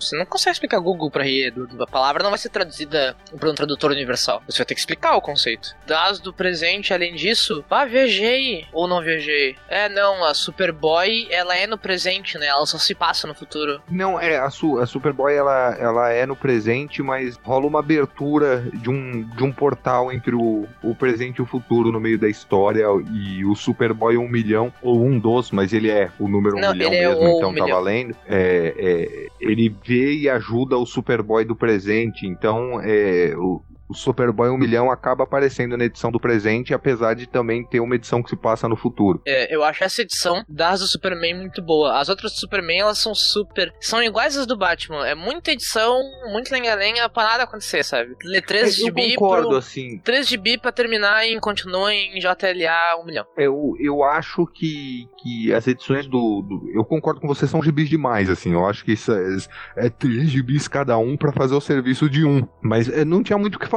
né? Sim, eu, eu entendo. Mas Impulso fez esse serviço em um. E, e eu vou confessar, eu não gostei da, Eu não gosto da arte de Impulso. Não sou leitor de Impulso, eu só li, eu só li Impulso milhão. Não gosto do, do estilo de arte. Porém, o uniforme da, da Jessie Quick fica muito, muito tolerável nesse traço. Eu percebi isso lendo esse gibi. É tanto o uniforme do Impulso quanto o da Jessie em menor menor é, Escala. é, em menor escala, é, eles foram feitos para serem colocados nesse traço, porque a Jessie ela era uma coadjuvante é, um pouquinho frequente é, no Impulso, apesar da ela aparecer prioritariamente nos Titãs nessa época. É, o impulso é o impulso, né? Sim. Afinal de contas. E mesmo o uniforme do John Fox eu achei que ficou bacana aqui, cara. Sim, sim, eu acho que o cara. Não, não sei quem é o, o desenhista, mas ele manja muito Eu acho que é o de Todd uniforme. Nock, não é? Ou o Todd Nock tava na Não, Justiça é, é o Jovem? Craig Rousseau. Craig Rousseau, Brunão. Nossa, é o Craig Rousseau, cara. É. Mas ó, ele tava emulando esse estilo de arte. Essa aqui não é a arte dele Sim, normal, não. Tá, não, ele tava emulando, porque a proposta da série do Impulso é ter esse estilo de arte mais, mais assim, cartunesco, né? É, é, e todo mundo que passava por lá emulava o Humberto Ramos, né? Não tem Pois jeito. é, é, todo mundo emulava Humberto Ramos. Então, o, o que eu. Meu ponto era que Impulso e Starman realizaram a mesma coisa que eh, as três do Batman e as três do Super-Homem, sabe? O único, de- o único mérito do Super-Homem é a referência ao. ao referência que eu digo que é referência, não sei se é referência de verdade, que é o Guardião ter sido congelado pra ser acordado no futuro, né? Como fez o Capitão América. E é, apareceu Magnus como o Veridium, que é a coisa mais patética que a DC já fez. Eu amo de fundo do meu coração, queria que, que Veridium aparecesse mais vezes. É, Vocês lembram do. Vocês lembram que eu tô falando? Eu né? lembro do, eu lembro do, do Veridium, aquela época esse era o status quo é, é, oficial do, dos homens metálicos. É, infelizmente, assim, não porque eu tenho um problema com o metal alienígena do Veridium e etc. Mas eu acho que o, o Will Magnus ser um dos homens metálicos é um conceito muito bosta. Sim, e todos os outros serem pessoas da vida real que viraram robôs é um conceito muito bosta. É, Era um período bem ruim pros homens metálicos. Mas. Exatamente. Se você quiser ler Homens Metálicos bons, leiam o, a fase One Year Later do Duncan Rouleau Eu ia falar isso. É muito com foda. ideias do. baseado em ideias do Morrison. Aquela fase é muito bacana. Tem uma coisa que tem a ver só com esse período do presente, que eu odeio uma- um tropo narrativo que permeia assim a ficção e que eu entendo por da onde ele vem, que é o eu vou chamar ele de espião robô pra, pra poupar tempo, mas é que o membro da equipe que vai trair a gente é o robô, sabe? É sempre assim, é o Tornado Vermelho, é o Visão, a Nebula no Vingadores Endgame, que eu não sei se tá em cartaz ainda, porque esse filme nunca sai de cartaz, meu Deus do céu, que isso Disney pode tirar, já deu. Já deu o Avatar? Ah, ah, não, não sei se. Mas mas tira então não deu ainda, calma. Não, no ano de um milhão já, já, já deu Avatar. Com, depois que a Disney comprou Avatar, lançou Avatar 2 e eles, eles sobrepujaram. Mas enfim, tem outras coisas que usam isso, sabe? De o, o robô é a origem da coisa que dá errado e que nos trai. Aqui tem um, uma certa plot twist em que ele faz sem querer, mas não tanto, e quem manipula ele pra fazer isso também é um robô, então é. Eu não gosto dessa, desse tropo. Eu acho que tá abaixo do, do nível de criatividade do Morrison usar esse, esse tropo. Ainda mais pra um robô tão avançado, né? Porra, vai no seu mas tudo bem. O outro robô que manipulou era, era um sol, então eu, eu entendo o nível de absurdismo. Gosto muito do. Acho que é no gibi do Superman, ou. Não, ainda DC 1 milhão, que tem a interação do átomo com a Oráculo. Acho perfeita. Acho que, acho que quem, quem escreveu mandou muito bem nos dois personagens. É, desse é, É, um milhão eu mesmo. eu concordo. Eu ia, eu ia mencionar, é, enquanto você estava falando sobre as, as, as edições do Super-Homem do Batman, é, pro bem ou pro mal, eu acho que eles- elas serviram pra uma coisa que ficou faltando pra Mulher Maravilha, no caso da Trindade, que é o seguinte, por mais que, que é, é, por causa do número de edições elas arrastem a história, etc., elas acabam estabelecendo muito bem a caracterização tanto do Super-Homem quanto do Batman, entendeu? E, ironicamente, assim, o, o Super-Homem 1 milhão, ele tem, tipo, todos os poderes do mundo. Qualquer superpoder que você puder imaginar, o filho da puta tem. Mas ele é mais caipira que o Clark Kent, sabe? Ele é mais. é, é, talvez por estar numa época é, muito melhor, entre aspas, aqui, é, ele é muito mais inocente. Ele não espera ser traído pelo Luthor, sabe? Tipo, ele precisa tomar uns puxão de orelha da Lois pra, pra se mancar. Ele tem um QI de, tipo, mil e pouco e malandragem zero. Então, tipo, é o endgame da ideia, né? É, é, do super-homem enquanto super-homem. O Batman, por outro lado, ele é completamente frio, completamente desconectado da realidade, completamente. Ele, ele é hiper eficiente, mas é, é, ele já se vê como uma coisa alheia ao que ele faz, vamos colocar assim. É, e eu achei que essas edições é, estabeleceram essas coisas muito bem, sem, tipo, te bater na cara com. Eu, quando eu era criança, eu sofri um trauma aqui, etc, etc, entendeu? Então, é, é, apesar de eu achar elas abaixo da média dos outros tains, eu gosto também. É, eu, eu, eu sou forçado a concordar quando você fala isso, porque eu falei, falei, falei, falei mal, mas eu li as seis edições em tipo, cinco minutos, sabe? É, Elas são muito fluidas e são divertidas de ler. Não são os gibis bons, mas são os gibis divertidos de ler. Principalmente porque a gente não conhece os personagens a gente tá sendo introduzido a eles. Se Mulher Maravilha tivesse, sei lá, Amazing Amazon, Wonder Woman e Sensational Comics, e a gente lesse nas três, a, a Wonder Woman One Million na Terra, talvez a gente tivesse. Na Terra não, né? Na Terra. É na Terra. Na Terra, talvez a gente não tivesse tido é, mais personalidade da parte dela. Embora eu goste dela não ter tanta personalidade por um outro quesito que não tem muito a ver com a história. Mas eu concordo com o que você falou. Não, eu não sei porque eu, eu fiquei meio meio meio decepcionado assim na nas caracterizações da, da Legião da Justiça num geral. Eu fiquei meio decepcionado no sentido de tipo eu queria ver mais. é, foi a Mulher Maravilha e o Aquaman, cara. Eu acho que ambos têm um, um- um conceito interessante. Ela é uma deusa, o Aquaman, pelo que eu entendi, é praticamente um elemental. Mas é, a gente não vê muito do, do Aquaman, quase. Ele é quase um, um, um pastiche do Aquaman do Peter David. E a Mulher Maravilha, é, se a gente pega as edições de DC 1 milhão mesmo, do Morrison e tal, dá pra ver que tem uma caralhada de conceitos nela, mas só tem, tipo, dois quadrinhos pra usar, sabe? Aí tem, tipo, os braceletes com inteligência artificial e a Sim. maneira que ela fala com os outros e o caralho a quatro. E eu queria ter visto mais disso e não tem. Cara, é muito crise final, sabe crise final? Você olha, olha um quadrinho assim e você descobre que tem um trabalho acadêmico de 20 páginas sobre aquele quadrinho. Uhum. É, A Mulher Maravilha, um milhão é isso. Tipo, se você parar pra ler um quadrinho e você for pensar. Por exemplo, em DC 1 milhão 4 tem uma fala da Mulher Maravilha original que ela fala: Ah, eles têm armas pacíficas, que é adorável. E sempre que eu. Cara, eu, essa frase nunca foi embora da minha cabeça desde que eu li o formatinho da Abril disso. Eu fiquei, caralho, mano. Armas pacíficas. Não, e não é um. Não é um termo irônico, é um termo sincero. Armas pacíficas, criadas pela deusa da verdade. Eu quero ver isso. Infelizmente, esses dois personagens não tiveram nenhuma edição com eles no presente, né? Os personagens do futuro no presente. Mas o, a edição do Aquaman no futuro tratou bastante desse. é, do, do, do entorno do Aquaman, né? Lá no futuro, dos conceitos e tal. É, então, o Aquaman do futuro a gente ainda tem alguma profundidade por causa disso. Mas a edição da Mulher Maravilha no futuro foi muito ruim, muito superficial, né? Então. É que não- era um não- pe- é não que também-. Descer um milhão aconteceu num período muito ruim da Mulher Maravilha. Podia ser pior, né? Podia ter acontecido, sei lá, nos anos 60. Mas é, aconteceu no período. Ou, nos, ou durante a Azarela. Mas. Não, tô brincando. Durante a Azarela acho que seria bom pra caralho. Ah, ou talvez não, talvez fosse uma briga de máfia em escala planetária. Mas. é, as Amazonas imortais em conflito belicoso foi brigando sem lembrar do propósito das coisas. Ah, bem fraco, bem fraco. Realmente. Assim, esse, esse, esse conceito de, tipo, mostrar o teto de vidro das Amazonas, no geral, é um conceito que eu gosto, mas que se não for muito, mas muito, mas muito bem feito, fica uma merda. E também, é é duas coisas. É, Mostrar a dívida, eu posso discordar ideologicamente disso. Posso. E discordo. Porém, concordo com você.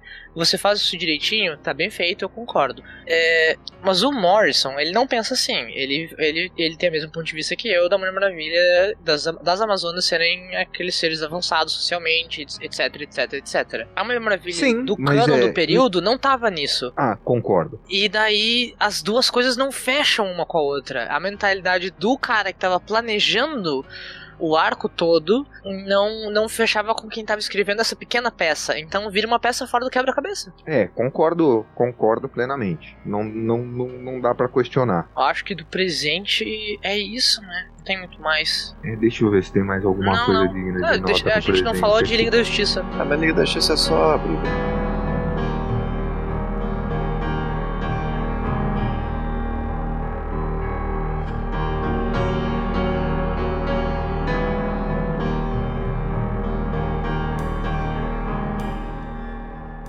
Comandante fuzileiro espacial da Organização das Nações Unidas diz que missão chegará ao fim. Red Muscetarais informa. Devido a tempestades temporais em 2001, 39.124 e 2016, bagagens perdidas em viagens transespaciais só serão devolvidas mediante apresentação do comprovante de neorresidência com selo Hunter e cronoestabilidade.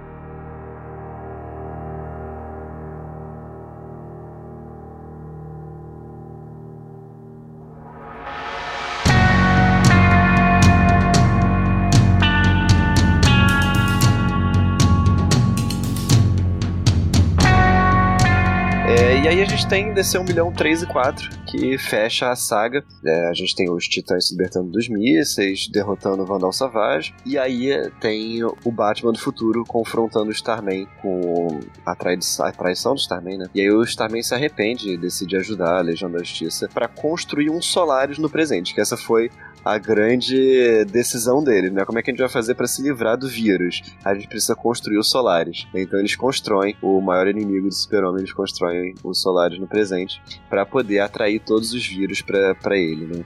E obviamente a consciência do Solaris desperta, ele começa a atacar a Liga e o Starman se sacrifica para deter o Solaris. E aí, na última edição, no futuro, a Liga do presente que estava lá enfrenta o Solaris e acaba conseguindo derrotar ele, mas o, o Solaris atrai é, porque o plano do Solaris era é, enterrar uma Kryptonita no presente para poder pegar ela no futuro e matar o Superman primordial que estava saindo do Sol.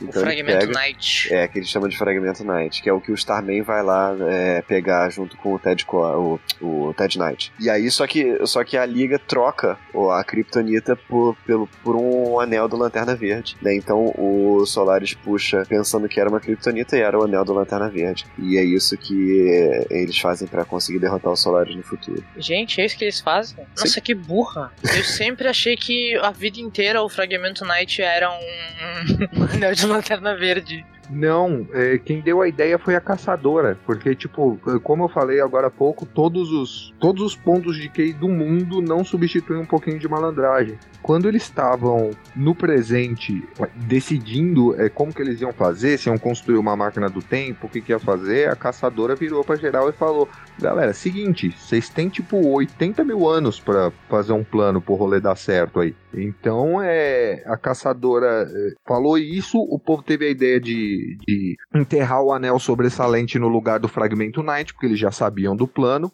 A Jax ficou com essa informação na cabeça e repassou a informação pro Caio quando o Caio caiu lá, e aí tudo se resolve. Ah, então foi. Eu, eu não entendi completamente errado, eu só não entendi tudo que aconteceu. Tá bom. Não, e legal é que a caçadora fica se perguntando, né, durante, durante a série, por que, que o Batman colocou ela na liga, né? Não faz sentido, ela tá junto daqueles deuses, né? E a ideia é essa, né? A, a liga é um bando de deuses, mas eles precisavam de uma, uma gema ele, da rua, ele né? fala, ele fala, ele fala pra ela que ela tá substituindo o Arqueiro Verde, ela só não sabia é qual era a função do Arqueiro Verde. Era pra humanizar a liga. É? É tripa. É isso. Tri, tripa? Tripa. Às vezes, tipo, você precisa colocar tripa nas coisas que você faz, entendeu? Ah. o Arqueiro Verde é a tripa da liga sem ele, coloca a caçadora. Entendi, né? É o Marciano é o coração e ele é a tripa. É, é exatamente isso. Às vezes você tem que lidar com as merda, velho. A daí é o estômago. Não, não, é as tripas. Mas enfim, é... esse plano deles. Eu posso dar um spoiler de Invisíveis aqui? Vocês acham que não Pode. cabe? Posso dar? Ou Vlad, você que é o host, você, você caga a regra aqui. Ah, avisa e tá. Beleza. Atenção, spoiler de um gibi de 40 mil anos atrás. É, ou tematicamente, de, é de 20 anos atrás, basicamente. Se você prestar atenção, o plano da liga acaba por ser o mesmo plano, ou tematicamente a mesma coisa que acontece é a coisa dos invisíveis. É uma ameaça criada pela humanidade e que é derrotada pela humanidade utilizando uma arma criada pela ameaça. No caso dos invisíveis, é o Soro, que eu esqueci do nome, é, X caracteres que faz com que você acredite no que você lê e que é elevado a 74 potência e Bang. E no caso do da DC 1 milhão é o Fragment Knight, que né, no caso seria o Emerald Knight, né, tava na nossa cara o tempo inteiro o que que era. Emerald Knight sendo um dos títulos pra Lanterna Verde. Quando eu tava lendo de, pela, pela, pra gravar o podcast pela segunda vez, depois de já ter lido todo Invisíveis e minha cabeça ter derretido em energia cósmica, eu percebi uh, essa, essa semelhança. Não sei que, se vocês acham que eu tô viajando, que eu não. Que eu vejo isso também em outras Não, obras do é- Morrison. é, tá certinho. É, é, esse negócio do Morrison de ciclo de tempo fechado não é nem só nessas duas que, que, que você vai achar. Se você notar, por exemplo, é, é, Sete Soldados tem uns temas muito assim também. É sete soldados que eu tenho que reler. chave. Ah, eu tenho que reler Sete Soldados depois de ter lido Invisíveis. Mas Action Comics do Morrison acho que é o melhor exemplo por causa do A Action. Comics também, tinha esquecido. O, a crise final tem, obviamente, uma questão de tempo, né? De viagem pra virar. Só que no caso da, da crise final é o, ao contrário, né? É o vilão que se utiliza disso. Não só o vilão, o, o Metron no começo da história também vai lá dar a equação da vida pro Antro. É, o Metron não é nem herói nem vilão, né? Ele é mais. e o é- Superman Red Sun, né? Mas o Superman Red Sun é do Mark Miller. Aí já Sim, não é mas mais o... o... Não, mas o final foi sugerido pelo Morrison. Ah, que é? é? o que fecha o Bom, ciclo é. do tempo. Era a época que o, que o, o Miller era pupilo ainda, né? Tem sim, essa. sim. Eu tenho, eu tenho meus, meus pés atrás com esse negócio do, do ciclo do tempo criado pelo no Red Sun. Mas no, no resto, pra mim, fecha tranquilamente essa questão. E assim, eu. E tem outra questão. DC One Million Invisíveis estava sendo publicado uma do lado da outra. Elas são praticamente gibis gêmeas. Mas beleza, o que mais, gente, sobre esse fechamento da série? Bom, é, vale a pena mencionar que o, o, o, o Solaris, é, quando ele foi construído no presente, ele precisou de uma amostra de DNA humano que quem deu foi a Lois. E, e no futuro eles é, usaram isso, usaram esse fragmento para clonar o DNA e fazer alguma tecnologia de um futuro muito doido com o Superman dourado do Sol, um transplante de alma, wherever, e ressuscitar a Lois num corpo imortal para o, o Super finalmente não estar sozinho, né, cara? O corpo, eles usaram, o, Mor o Morrison usou a, a tecnologia da versão daquele momento do cânone da DC dos Homens Metálicos, em que os Homens Metálicos eram pessoas que morreram, tal qual o Magnus vira o Viridium, e daí ele fez uma platina da Lois Lane. Ah, não, sim, é, é, o, o transplante de alma de alguém morto há 80 mil anos é, é- é a parte que, que mais Não, pode sim, minha sim. cabeça, não é o corpo. Não, eu sei, eu sei. Ah, só, só quis adicionar. E aí eles criam algo conceitual que quando, acho que é o Kyle que tá recontando no fim da história, ele fala, ele- ele chega um ponto que eu não, não consigo mais é, entender, conceptualizar o que tá acontecendo, porque no final da história, apesar do, do- da humanidade, tipo, tá quase lá ainda, o super-homem original, de fato acende a divindade, não tem outra maneira de descrever o que acontece, né? E é muito épico, né? Essa coisa do do- a Lois reconstruída e que o, o super-homem sai do palco com o anel do lanterna deles, depois eles reencontram os kryptonianos, o pai e a mãe, depois de tanto, tanto séculos. Em Nova Krypton. Nova Krypton é uma maluquice. Pô, é- eu acho, eu acho que se, se pro Caio, que é um cara que trabalha com quadrinhos artísticos, você imagina. Puta merda, eu percebi um bagulho. É, desculpa te interromper, Delfim, mas é que assim, nunca na minha vida eu teria percebido isso se a gente não tivesse parado pra, pra gravar esse podcast. A primeira coisa que o. que o. que o Jorel faz é tirar o, aquele negócio na cabeça dele que impede ele de ter contato com as coisas externas que o John Burney criou. Então é o Morrison rasgando o negócio, a criação do Burnley. Tipo, a primeira imagem é essa. Depois é os novos kryptonianos todos demonstrando sentimentos, alegria, felicidade. Tem um cara dançando, tipo. Que depois ele vai ter os kryptonianos dele na Action Comics dele sendo assim. Pessoas que celebram as coisas. É sim, o, o, o conceito do Krypton do, do Bunny, é, é, eu não acho nem que foi uma alfinetada é, proposital. É que assim, o, o Krypton do Bunny ele não, não se encaixa na visão do Morrison, né? Não, É, não, não, não teria tô, não tô dizendo que era uma questão de tipo, ah, a Krypton do Burn é ruim. É, não acho que esse seja o É, ponto que eu tá acho sendo ruim, tá? Só Não, pra não. constar. Eu também, eu me refiro ao que o Morrison traz com essa imagem. Eu digo que, tipo, mesmo que a visão trazida pelo artista John Byrne seja uma boa visão trazida, o Morrison traz que no futuro Krypton evoluiria para além daquilo, o que é muito interessante. Porque aquilo claramente era ruim. O próprio John Byrne concorda, porque ele falou, como eu botei no meu artigo, que ele fez uma Krypton que merecia morrer. Ele queria que aquela Krypton morresse.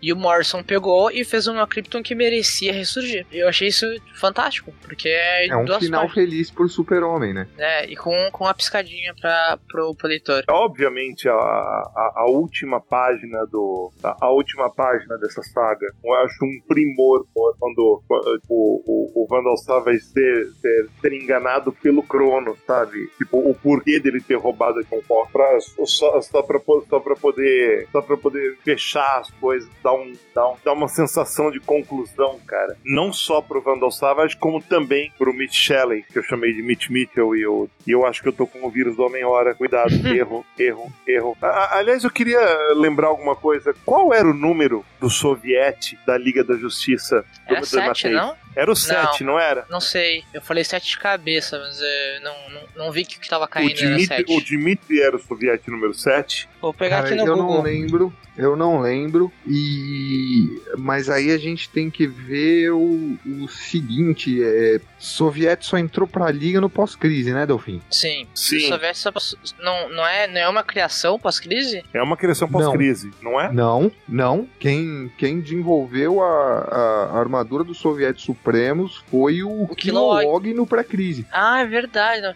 Ele é o 4, viu? O Dimitri. Mas, mas e o original? O Dimitri substitui o, o- substitui o, o- uma armadura que era a armadura de um caçador cósmico. Quem foi o primeiro soviete da liga? Segundo a Wikipedia, é o primeiro Rocket Red foi criado em 87, viu, Brunão? Janeiro de 87. Então, eu também tô achando que o Soviete Supremo é pós, porque o Soviete Porra, Supremo mas- foi, foi criado Não, pelo que- Kilo, eu- foi criado pelo Kilowog, mas eles já estavam na Terra, mas e eles eles estavam naquela, eles estavam envolvidos com o Millennium, talvez. Nossa, eu, eu, eu posso estar confuso por é, é, é, cagadas editoriais pós-crise, que eu não tenho noção, mas todo o status quo da tropa dos Lanternas Verdes naquela época, se eu não me engano, era tipo completamente pré-crise, assim. Tipo, rebutaram o Hal Jordan e deixaram o resto da galera de boa. Bom, enfim. É, Mas, mas eu acho, o Brunão, que tem a ver o, o, o Red Rocket tem, é, tem a ver com, com, ah, tem a ver com tem a ver com uma resposta tanto às lanternas verdes, o Kilowog estava meio meio brigado com a tropa e tinha, e tinha a ver com uma, um crescimento dos, dos heróis russos, tinha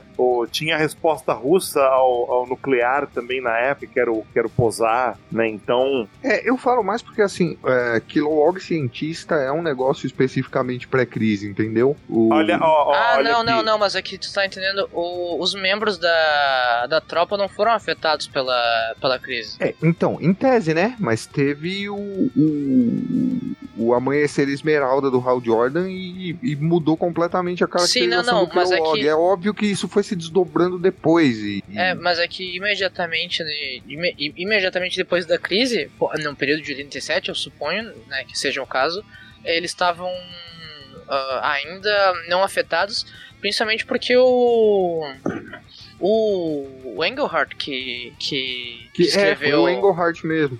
É, é, deve ser um, um daqueles lances de, de continu- aqueles períodos de continuidade meio fluida e eu, eu achei que era pra crise. Ó, só pra, só pra confirmar, realmente o, o, o, o Rockhead número 7 era o, era o membro original da liga que se revelou como um caçador cósmico. E depois ele foi substituído pelo Dmitry Pushkin, que é o Rockhead número 4.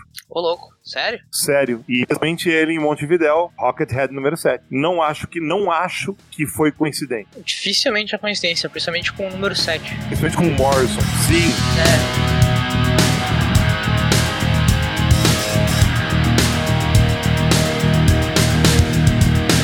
As autoridades seguem alerta atrás do homem conhecido como Monarca, que pode ou não ser mais vigilante em Ankal. Depende do ponto de vista.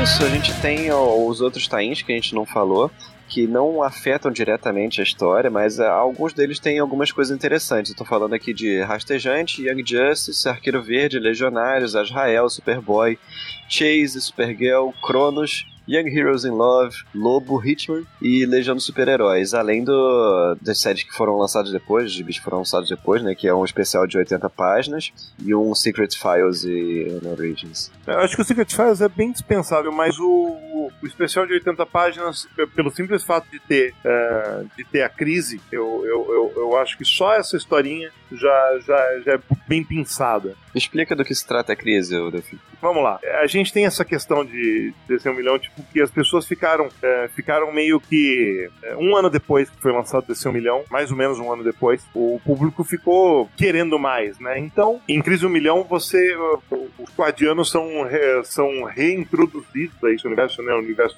de antimatéria, da continuidade do DC, que na época era um universo, não, é, não era o não, não era um, não era um multiverso ainda, né? E daí tem essa e daí tem essa questão da construção do que seria do que seria uma crise para esses heróis. E, e essa crise você tem heróis de diversas continuidades. Então é é uma coisa muito bacana você ver é, uma versão do uma versão do, do Night Owl feminina ao lado da Legião, né? Que é a All Woman, claramente clara- puxada do, do Watchmen pra cá, né? Uma, uma versão do Watchmen, vamos dizer assim. A gente, a gente tem de, de heróis de diversas continuidades de tempo, inclusive a gente tem um, coisas memoráveis como Glick, como o samurai do desenho da televisão, aqui reunidos para poder combater ah, a crise. E é, é uma brincadeira, uma porradaria de, de, de heróis para enfrentar os guardianos, né? Bastante divertido no sentido de, possi de possibilitar ah, abrir portas para o que seria depois um, um multiverso. Porque se existe essa crise em um milhão, né? Por que não existiria a possibilidade do multiverso depois? E a gente descobre nesse número que essa All Woman, que é exatamente do Daniel Dreiberg, ela é a substituta do Starman na Legião e pelo jeito o Homem-Hora também deu um tempinho porque o Atoma que tá lá. O Homem-Hora ficou no presente, Delfim. É É, verdade, o Homem-Hora Homem- ficou no presente. Ele teve uma série do. pelo- Esqueci disso completamente. Tom Pyre, que é bem bacana, inclusive. Então, e nós descobrimos quem são os substitutos. E é, é tipo o Batman do futuro tá ali, sabe? O Batman do futuro, eu digo, o Terry O McGuinness. Né? Tem- mas, tem a- mas, a- mas a gente vê o átomo do universo tangente, é, a gente vê É, o. é praticamente. Tem, tem coisas do Kingdom Come aqui do Reino da Manhã. Sim, tem- exatamente. Tem, pelo menos o Superboy, que no Kingdom Come tava com a Legião, e o, o Batman, o Bruce Wayne mesmo, de armadura, estavam lá. Não, tem a Mulher Maravilha também do. Tem o Alan Scott, tem. Tem o Super-Homem Soviete, tem. é, e é interessante como eles finalizam, né, o, o- a crise, que é, a crise foi causada por causa de um dispositivo de criação de uma sorte no, no universo ativado pelos duplicatas do, da sociedade do crime no, na, na Terra agora. E é por isso que essa má sorte toda causou uma disruptura no hipertempo, causou um aumento gravi- na gravidade, causando todos esses problemas. Quando a Mulher Coruja percebe isso, ela voa até o universo de antimatéria e joga pra lá os- o aparelho e volta. E com isso, o aparelho funciona ao contrário e cria uma onda de sorte pra todo mundo naquele universo, fazendo que todo mundo ganhe na loteria, todo mundo tropece no seu amor verdadeiro, coisas assim, o que seria o pior pesadelo do sindicato do crime. Eu acho esses personagens que, na verdade, ele, o, o Morrison usa o famoso conceito do hipertempo aqui, né? E para poder justificar todos, todas, as, ah, ah, todas as dimensões paralelas, todas as realidades paralelas juntas no mesmo lugar ao mesmo tempo, né? É o começo da abertura do multiverso. Ah, só uma, tem uma história do Mark Miller aqui, eu acho que só, é só isso que eu queria deixar mesmo pra falar, digno de nota, né? Tem uma história do Mark Miller no DC 1 milhão. Acho que esse é o último trabalho do Mark Miller com o Morrison, né? Não? Ah, eu não sei. É, oficialmente sim, mas a fase do Miller no Authority foi depois, não? Ah, é verdade, tem o Miller na Authority. Mas eu não sei dizer se eles estavam trabalhando em conjunto naquela época. É, é um dos motivos da treta, Érica. Eles o trabalharam. Mark, Ah, é, ele não, o Mark ele não Miller acreditava. ficou doente e o Morrison É escreveu tipo, as duas últimas edições e o Miller não acreditou ele ele ficou puto. Eu acho que não é só isso, mas foda-se, não é programa de fofoca É, aqui não, também. não. Então- É, não, tá certo. Eu lembro, eu lembro quais são as outras coisas, inclusive, mas tem razão. Tem mais uns bons anos depois disso aqui. Eu- eu- é só porque eu li isso daqui depois de eu confundir, tá certo? E, e essas pessoas de 80 páginas tem umas coisas que eu acho bem esquecíveis, sabe? Eu não gosto da história do Aquaman, por exemplo. A gente queria ver mais dele, que nem o Brunão falou, mas, mas tipo, não desse jeito. É, É, tipo, quando eu falo que eu queria ver mais, é que eu queria ver mais bem feito, né, velho? É, sim, é óbvio. Tipo, Né? eu queria mais gibis do Wally West também, mas adiciona. é, acabaram de, de anunciar um escrito pelo Lobdell, eu não tô necessariamente feliz. Ó, cara. eu- tem, tem a origem do Atom 1 milhão, que é fantástica e devia ter sido publicado no Brasil. Não, não precisava nem contratar a tradutora, porque ele fala no dialeto do universo morto dele. Mas é, desse, dessa DC 80, DC 1 milhão e 80 páginas era isso, não tem mais nada. Tem um É, pôster do. de tem- nota eu acho que é isso, é a crise e o, o Atom. Quem é que queria falar do, do Cronos? Ah, o, o Delfim, eu acho. Gosto muito do, dessa história, eu, tipo, tava rolando o gibi do Cronos no, na, na época, né? É, uma, daquela, uma daquelas tentativas da DC de, de botar anti-vilões ou anti-heróis ou, ou coisas do tipo, né? Já tinha, já tinha feito algo do tipo com Eclipse, e daí agora o, o Cronos que tava assumindo essa, esse manto. E o fato dele ter, ser meio um cara, tipo, tanto querendo colocar coisas no lugar, quanto ao mesmo tempo não querendo, e ao mesmo tempo o cara é um cara que pega, viaja no tempo pra poder ver uns shows dos Beatles no Cavern, sabe? Ou em Hamburgo, antes da. Ele é, um, ele é um cara que faria, com as viagens no tempo, sei lá, um ser humano regular faria de acordo com os gostos pessoais, né? Tipo, sei lá, que shows que o Brunão iria, mas eu iria a shows que eu perdi, coisas que. Dá, dá um pouco de humanidade pro personagem que depois justifica muito o final da história, sabe? É, são reações completamente humanas. É, o, o fato de, o fato de querer, querer enganar um cara que tretou com todo mundo a longa vida dele inteira, que foi o Vandal Savage, sabe? Então, é, eu gosto, eu gosto porque é, um, é uma revista específica de construção. A gente já estava acompanhando, é, acho que tinham sido rolados sete bis antes, logo depois veio Não. um milhão. O Cronos teve 11 gibis antes. Ele teve uma. E, e o Creeper foram uns dos que. Acho que a Chase também. Foram uns que tiveram só um ano de gibis. E o décimo segundo foi um milhão. Eu acho que um milhão do, no caso do Cronos, ele, ele tá no meio desse, tá no meio dessa conversa, Eric. Acho que ele não é, não é o último gibi dele. Eu acho que é o último gibi de On Heroes in Love, por exemplo, mas não do, não do Crono. Porque ele usa esse quadrinho, assim como o Creeper usa pra poder consertar umas merdas, ele, ele usa no- não não pra consertar, mas pra poder dar sentido à, à existência dessas histórias, que é uma coisa que eu gosto muito. Então, é, é- é só nesse sentido, sabe? Tem alguns personagens que necessitam disso, né? Ao contrário de outros que não tem necessidade nenhuma de existir, mas só estão só tão lá porque são legais, tipo o Gibi do Lobo. O Gibi do Lobo tá lá só porque tá- onde tá o lobo no meio dessa bagaça, né? E, e, tipo, deixa o Alan Grant brincar com o brinquedo, por que não, né? Deixa fazer o Lobo Gordo. Lobo Gordo é ótimo. Vocês estão ligados que o gibi do Hitman foi o único gibi que o Graham Morrison não deu nada pra pessoa. Ele literalmente mandou pro Garfênis um. Faz Hitman no futuro. É isso aí. Não, não, deu dica de nada, não. Plot nenhum. Falou, não mexe com o plot da saga do evento e te vira. Do Garfênis. Última coisa que eu tenho pra adicionar, eu acho, de qualquer coisa, é.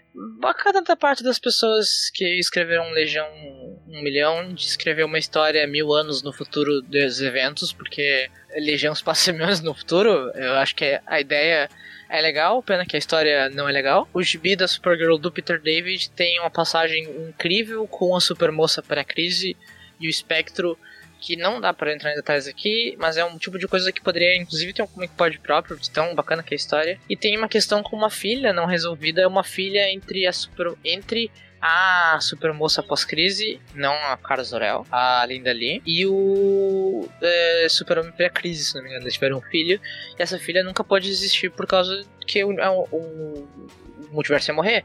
E o Spectro fechou um, um acordo com a Linda Lee. Se ela deixasse o universo e o multiverso funcionarem como deveriam ter acontecido, a Cara Zor-El pré-crise morrer, e o multiverso funcionar, morrer, etc., ele salvaria a filha dela. E é só isso, não mostrava mais nada, só tem essa frase. E o, no gibi 1 milhão tem essa guria fazendo todas essas coisas bizarras sem vínculo nenhum. E no final a gente descobre que ela é essa filha. Ela é a filha da, do super-homem pré-crise com a Linda Lee de um universo que nunca aconteceu. Salva pelo espectro enviada pro, pro universo em que conseguiria suportar a existência dela. E eu acho muito legal essa saída do, do David. Aquilo que o Bordão falou antes. O cara pegar o conceito do evento e resolver um problema do, do, do, do gibi dele, que ele não teve tempo de resolver ou algo assim. É isso. É, Agora, em relação à, à arte, por exemplo, eu tava. tava é, o gibi da Chase, cara, eu, eu, eu acho que, que é desenhado pelo J.J. Williams III. Eu, eu acho, que é. É. a melhor, acho que é a melhor arte da série inteira, sinceramente. Eu gosto muito de muitas artes, sabe? É, tem- assim como eu odeio, que nem a Erika, a arte do Impulso. É, Impulso do desenho da época, e eu nunca gostei. É, Aliás, eu tenho que admitir que Impulso era um, era, era um quadrinho quadrinho que por muito tempo eu pulei, sabe? Não lia porque eu não conseguia ler, eu não, eu não conseguia ler porque eu não conseguia ver, sabe? A, a arte pouquíssimo apreciada por mim. Mas, uh, mas a arte da Chase, tipo, eu, eu acho que uh, antecipa muita coisa do que o, o Williams veio, veio utilizar no futuro, tipo em Prometeia. A questão dos cenários futuristas, a questão do. Tá ainda cru, ok? Tal, tal, talvez, talvez isso tenha, tenha até a ver com a arte final do Mick, do Mick Gray, mas a construção de, de grandes cenários está começando a acontecer aqui. O começo das referências, a arte no voo começa aqui também, no, nos requadros, todo o entorno de, dessa arte para você deixar o quadrinho mais leve e também a questão do. A, a, questão, a questão da leitura ser diferenciada. É, eu acho que tudo isso valoriza o, esse quadrinho de uma personagem que, tipo, não tem nada é, nessa história, a não ser, a não ser world building, cara. Isso é, isso é construção de mundo, sabe? Você, você, você dá pistas sobre, é, você dá pistas sobre detalhes que que não deveriam, que não fazem parte da trama de jeito nenhum, personagens que não se encaixariam na trama de jeito nenhum, mas você fala assim, meu, você tem um brinquedo, então brinque com um brinquedo. É simples assim. E, e, é um, e, é um, e, e, na minha opinião, é, pro desenhista é o brinquedo melhor utilizado de todos. Aqui e aqui acaba e aqui acaba a carreira do, do Gibi Shade, simples assim. Acho, acho, acho um fim digno né, para um, pra um gibi fazer, fazer algo do tipo. E eu tenho que admitir que a maior bobagem bobagem que a DC publicou em muito tempo, se chama Young Heroes in Love. Uh, foi um quadrinho que eu foi um quadrinho que eu tentei prestar atenção por um tempo quando saiu. Eu achava que o conceito era é, o, o, o, tem um tem um camarada, um desenhista chamado Jean Ocado. Ele defende, defendia bastante na época que, que esse material saiu, que uh, uma coisa que quadrinhos, os quadrinhos uh, necessitavam era um pouco de roteiro de novela, né, para poder inclusive pegar no Brasil. Ele, ele achava que o quadrinho brasileiro podia ter essa pegada. E algo que eu concordava com ele no sentido de que, pô, isso, isso precisa ser testado. A DC em Young Heroes in Love, né? Durou o quê? 10 edições, 11 edições, 12, sei lá, um ano, menos, não sei. Ruim, ruim, ruim. Personagens, personagens que até tinham potencial, vou ser bem sincero, mas, porra, eu, o The Haspler cagou, na, cagou feio, feio, feio. E essa edição desse 1 milhão é tipo, a, a coisa mais dispensável. Se você puder dispensar uma edição, sua vida dispense essa, né? Não, não,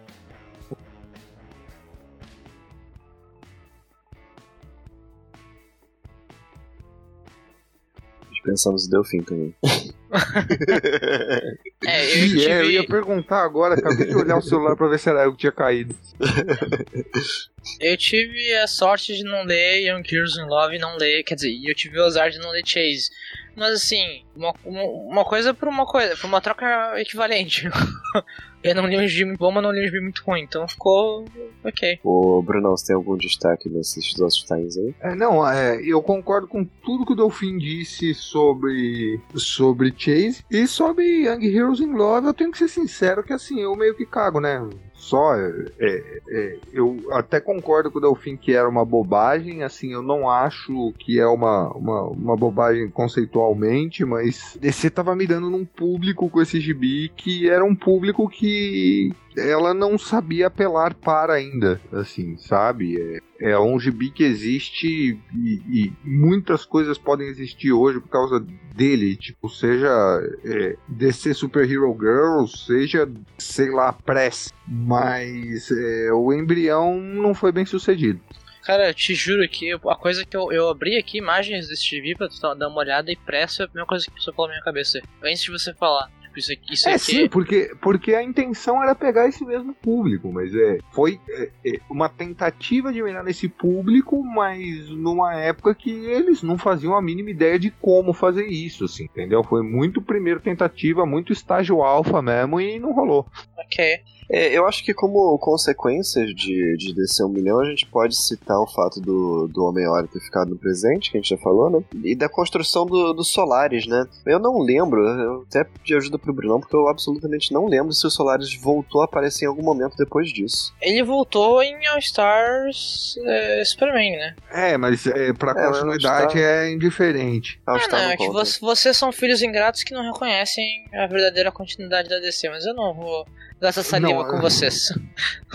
Não, não, não, não existe verdadeira continuidade da DC. Existe a continuidade e fora da continuidade. No momento atual, qualquer coisa pode estar pode estar tanto dentro quanto fora, porque o que tá dentro tá um caos. Mas esses momentos passam. Em 1994 foi a mesma coisa. É, de qualquer forma, assim, é, os Solares que aparecem em All-Star não é esse Solares, porque é outra continuidade. Mas é, eu não lembro dele ter aparecido de novo, não. Eu lembro dele ter sido mencionado, mas não lembro dele ter aparecido de novo. É porque é, é um vilão bom, né, cara? Podia ter sido reutilizado. É, eu acho que é um vilão bom demais, cara. Talvez seja um vilão, Vlad, que, que esteja sendo guardado pra alguma coisa mais apocalíptica, né? Lembra que pouco tempo antes eles já tiveram uma crise, é, os heróis tiveram que lidar com uma crise que envolvia um sol já, sabe? Na, na, Na final. É, não, não era um sol, era um devorador de sóis. É É outra um coisa. devorador de sóis, desculpa. É, então, Sim, tipo, na noite final. Então, na noite final. Então, tipo, é, é melhor não. é, é, tipo, poderia soar similar muito.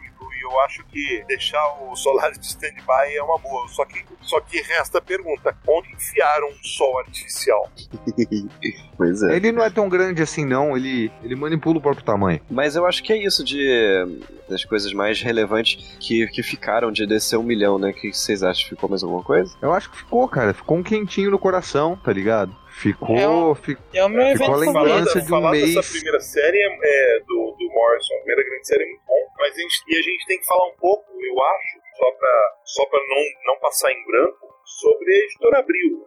Ela eh, foi a primeira vez que a editora Abril eh, montou um material especial, ela, ela publicou um case para cinco edições que, que saíram no Brasil, sabe? Ela, ela não publicou todos os tains, ela publicou os tains que ela considerou importantes nessas cinco edições, sabe? E você pode guardar tranquilamente. Se você, mas se você ler a versão da Abril, você vai sentir algum senso de incompletude, na minha opinião. Você não vai ter ah, a dimensão total da trama. É, mas ainda assim, o trabalho da Abril é, importante porque mesmo saindo no- naquele formatinho estendido que eles publicavam na época, né, um pouquinho mais altinho, para poder compensar o formato americano e, da- e o tratamento gráfico que na época foi um pouquinho melhor também em relação ao- aos gibis de linha, mas sinceramente faltou. Como faltou muita coisa na época, afinal de contas a gente acabou de contar e uma edição antes disso a Hipólita ainda era escondida nos gibis da linha. Fazer o quê?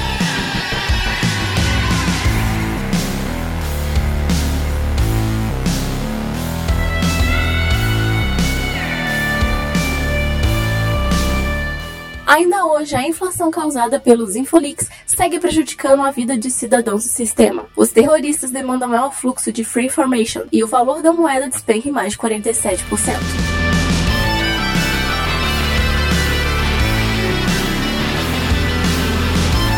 Bom, é isso, gente. Considerações finais. É, Érica. Olha, eu acho que é um dos melhores eventos da DC de todos os tempos, se não o. Pessoalmente, ele é o meu favorito. Eu amo toda vez que tem alguma coisa que é sobre essa, o futuro da DC, graças a esse evento, eu gosto muito. E infelizmente, um dos resultados dele são nerds que, arquéti- arquétipos, assim, sabe? Aquele nerd com perdão da gordofobia, mas o nerd gordo ah, babaca que só quer saber da lista de poderes do Superman primeiro, saído do sol pra ver se ele derrota o Goku de cabelo rosa ou whatever e não entende, sabe? Não, não entende a história. Pessoas fazendo vídeo no YouTube sobre como esse personagem é poderoso, mas não leram a história.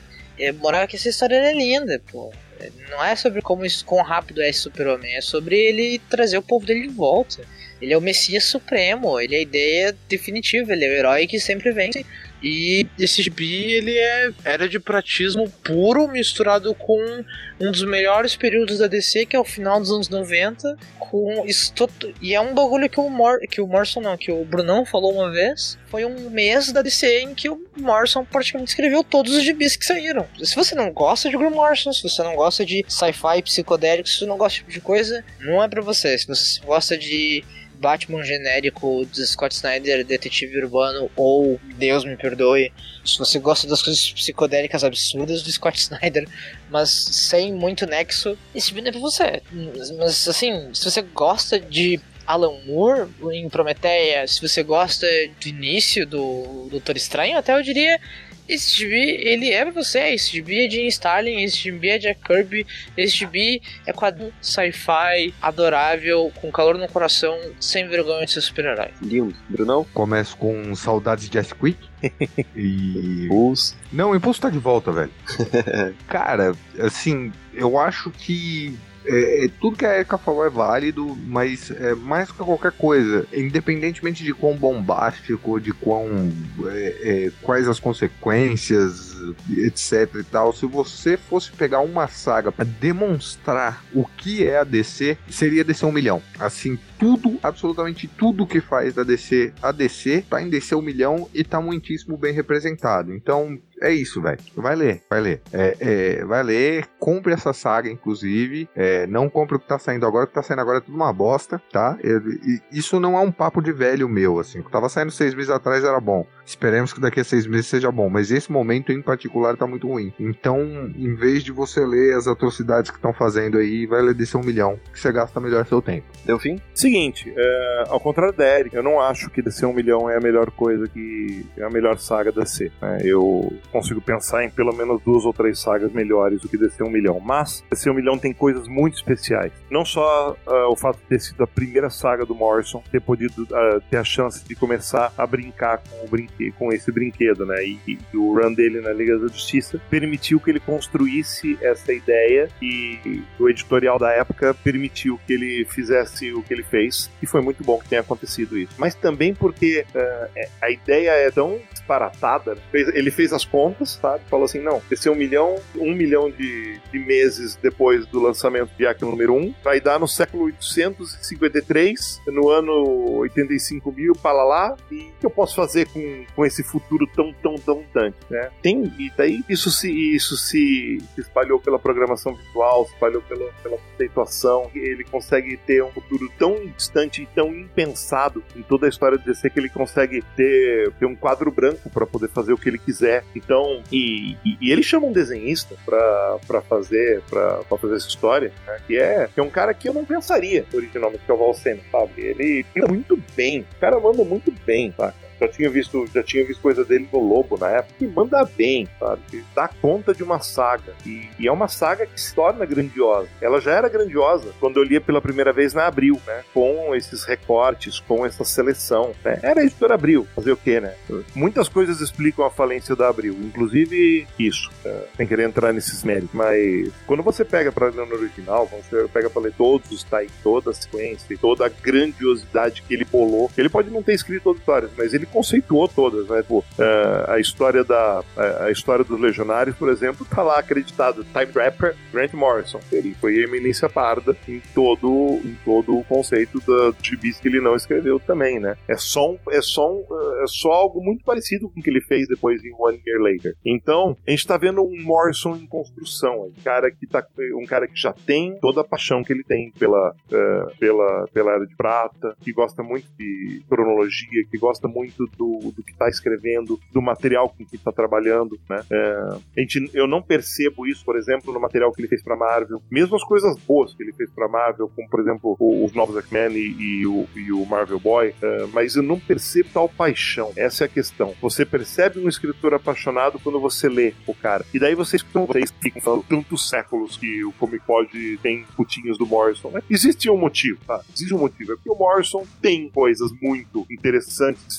visões muito diferentes que até então estavam uh, adormecidas no, no, ideário da DC, uh, principalmente depois uh, ou simultaneamente ao período da crise. Essa desqualificação que existe do quadrinho de super-herói mais ou menos na época da crise, sabe? Então o, o, o Morrison ajuda a, a, recuperar nessa época a, a alegria de você ler heróis. Outros, outros caras estavam fazendo isso ao mesmo tempo, sabe? O Peter David, o, o, o, James, o James Robin, sabe? sabe? Outro, outros caras até menos conhecidos até mesmo Chuck Dixon, até mesmo Romar, ou vamos dizer que não gostávamos de ler as histórias do Lanterna dessa época. Claro que gostávamos. Adorava romance, cara. Então, cara, é tipo, não dava gosto de ler as coisas, porque a gente tava lidando com pessoas apaixonadas. E os envolvidos nessa saga, nos tains, em sua maioria, são pessoas assim, que estavam apaixonadas pelo que estavam fazendo e gostaram do brinquedo, né? Proporcionado pelo Grant Morrison. Então, pode não ser a melhor saga DC, sinceramente, mas certamente é, é uma das sagas da DC que você pode fechar o olho e falar: isso vale a pena ler, sem dúvidas, vale a pena ler. É, é herói, remete às crises do passado, remete aos encontros de heróis que existiram entre Terra 2 e Terra 1, sabe? Os melhores elogios que você pode fazer para uma história em quadrinhos é: é bom de ler, é gostoso de ler, eu me divirto, é divertido. Gibi não é pra, gibi não é feito pra ser chato de super-herói. Gibi não é, gibi de super-herói não é feito pra você pendurar no saco e ficar falando assim: ah, mais coisa, meu Deus, que punhetação, olha que legal essa situação. Ninguém vai ler, mas eu adoro. Não, tem que ser bom pro leitor, tem que ser divertido, sabe? Descer um milhão é divertido. É um gibi de, é um gibi de herói legítimo, onde você tem virado, você tem vilões, você tem MacGuff, você tem, é, você tem coisas que não tem a ver com o gibi, você tem pistas do que vai acontecer no futuro, sabe? É, tem, tem muita pista de, coisa, de, outras coisas, de outras sagas, de outras histórias que acabaram aparecendo depois e estão em descer um milhão. É só procurar. O que mais eu posso dizer sobre, sobre uma série que, que tem tantos méritos? Nada. Ah, é isso, sabe? Leia. É divertido. Então é isso, pessoal. Leiam Descer um Milhão, vale a pena mesmo tantos anos depois. É uma saga que ainda se mantém. E é só lembrar que a nossa frequência de, de podcasts diminuiu, mas em compensação estamos fazendo lives no YouTube toda quarta-feira, mais ou menos às 10 horas da noite, youtube.com.br comicpod. Então vá lá toda quarta-feira ou, e, e ouça as que já, já, já foram gravadas, estão lá no YouTube disponível, né? E até a próxima. Valeu, pessoal.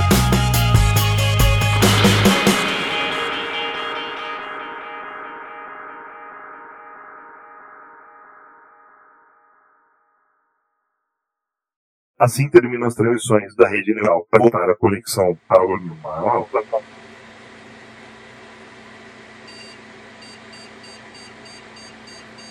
Encontrada gravações extras fora do conteúdo para prosseguir ou ouvir, mantenha-se conectado rede. Maravilha. Aí entra uma música futurista, Diego. É, e pra É, quem. apesar que- Roberto apesar Carlos que já morreu, momentos- tá? No século 437. só pra. Ô Vlad, você É, pode e pra colocar quem umas tiver com dúvidas, passou esse tempo todo e a Marvel ainda não tem clássicos. Ô, Vlad, você pode colocar na, na volta, você pode colocar coisas meio vintage que ver com milhão, tipo o show do milhão. É, Robert, Down- Robert Downey, oitavo, recebe seu 50 Oscar. É, a Marvel ainda não tem clássicos. Delfim não dá essa ideia do, do Silvio Deixa eu Santos pro. Diego, cara. Eu já dei, ô Diego, é pra você. Ai, ai. Ó, mas deixa eu só fazer uma passagem, Vlad. Só a questão de arte é uma pena a gente não ter o, o Rob Liefeld desenhando nenhuma história, porque eu queria ver umas naves de caixinha de fósforo no futuro. É porque, é porque o Robert, o Robert Liefeld, né, nosso, nosso gênio, que previu que. É, para você, acesse a Neuronet sobre o século XXI e preveja que nós que estamos falando desse futuro tão glorioso, teve, tem uma figura que era um mestre dos quadrinhos do século XXI chamado Robert Liefeld, que previu que a DC ia entrar em bancarrota, é, mais ou menos pelo ano de 2019 também. É, é importante ver como essas previsões são tão furadas. Como nós sabemos, a previsão dele foi um sucesso e a é, DC foi comprada pela Hinshinchon. Inshinton? Hinshinchon. Inshinchon. Ah, desculpa, meu chinês não tá tão bom. Mas então. Eu, o que vocês acham eu, de eu mandar um, um áudio pro, pro Diego depois de encerramento? Algo tipo. Manchetes genéricas do, do dia a dia de alguém que vive em 40 mil e alguma coisa. Pode ser, pode ser, que aí ele bota no- É. nos intervalos, né? Uhum. Entre os blocos. É uma boa. Tá bom, eu vejo com ele, porque eu sei fazer uma vozinha. Eu, sei- eu, eu sei que ele sabe editar pra deixar direitinho. E eu sei fazer uma vozinha de robô andrógeno. Ah, Você é a Doris Guice dessa época. ah, eu sou o quê? Nossa, você, você, você é muito neném. Olha aqui, ó. Delfim, Delfim, ó, ó, olha, olha a idade da referência que você me pega também, né, velho? Mas, porra, é a referência certa. falando, Olha, entendi, cara. O que, que é É a referência certa. Da, da Google em Doris para maiores. Pronto. Doris para maior. Hum, Não vou dar Google nisso, não, Delfim, desculpa. Não, não, Não, Google em Doris para dar, maiores é, e depois você dá É, Google não em é jornal. maiores de verdade, não. Eu era bem de menor, eu assisti esperando os peitinhos, não rolou. Pode É. ficar tranquilo. Depois, depois você, e depois você dá a mais antiga referência ainda, que é de onde ela vem, que é Jornal de Vanguarda Bandeirantes Doris. Tem vanguarda. Meu Deus do céu. Doris para. Agora O você vai entender o que é um robô andrógeno. Deus. Vou mandar uma imagem pra vocês. Ma- Caralho, manda. Ah, meu Deus do céu. Ah, é uma pena que isso não pode ser a capa do.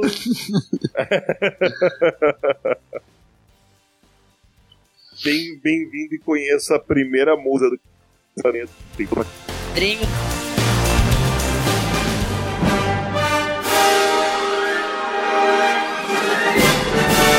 O Comic Pod é o podcast do site terrazero.com.br.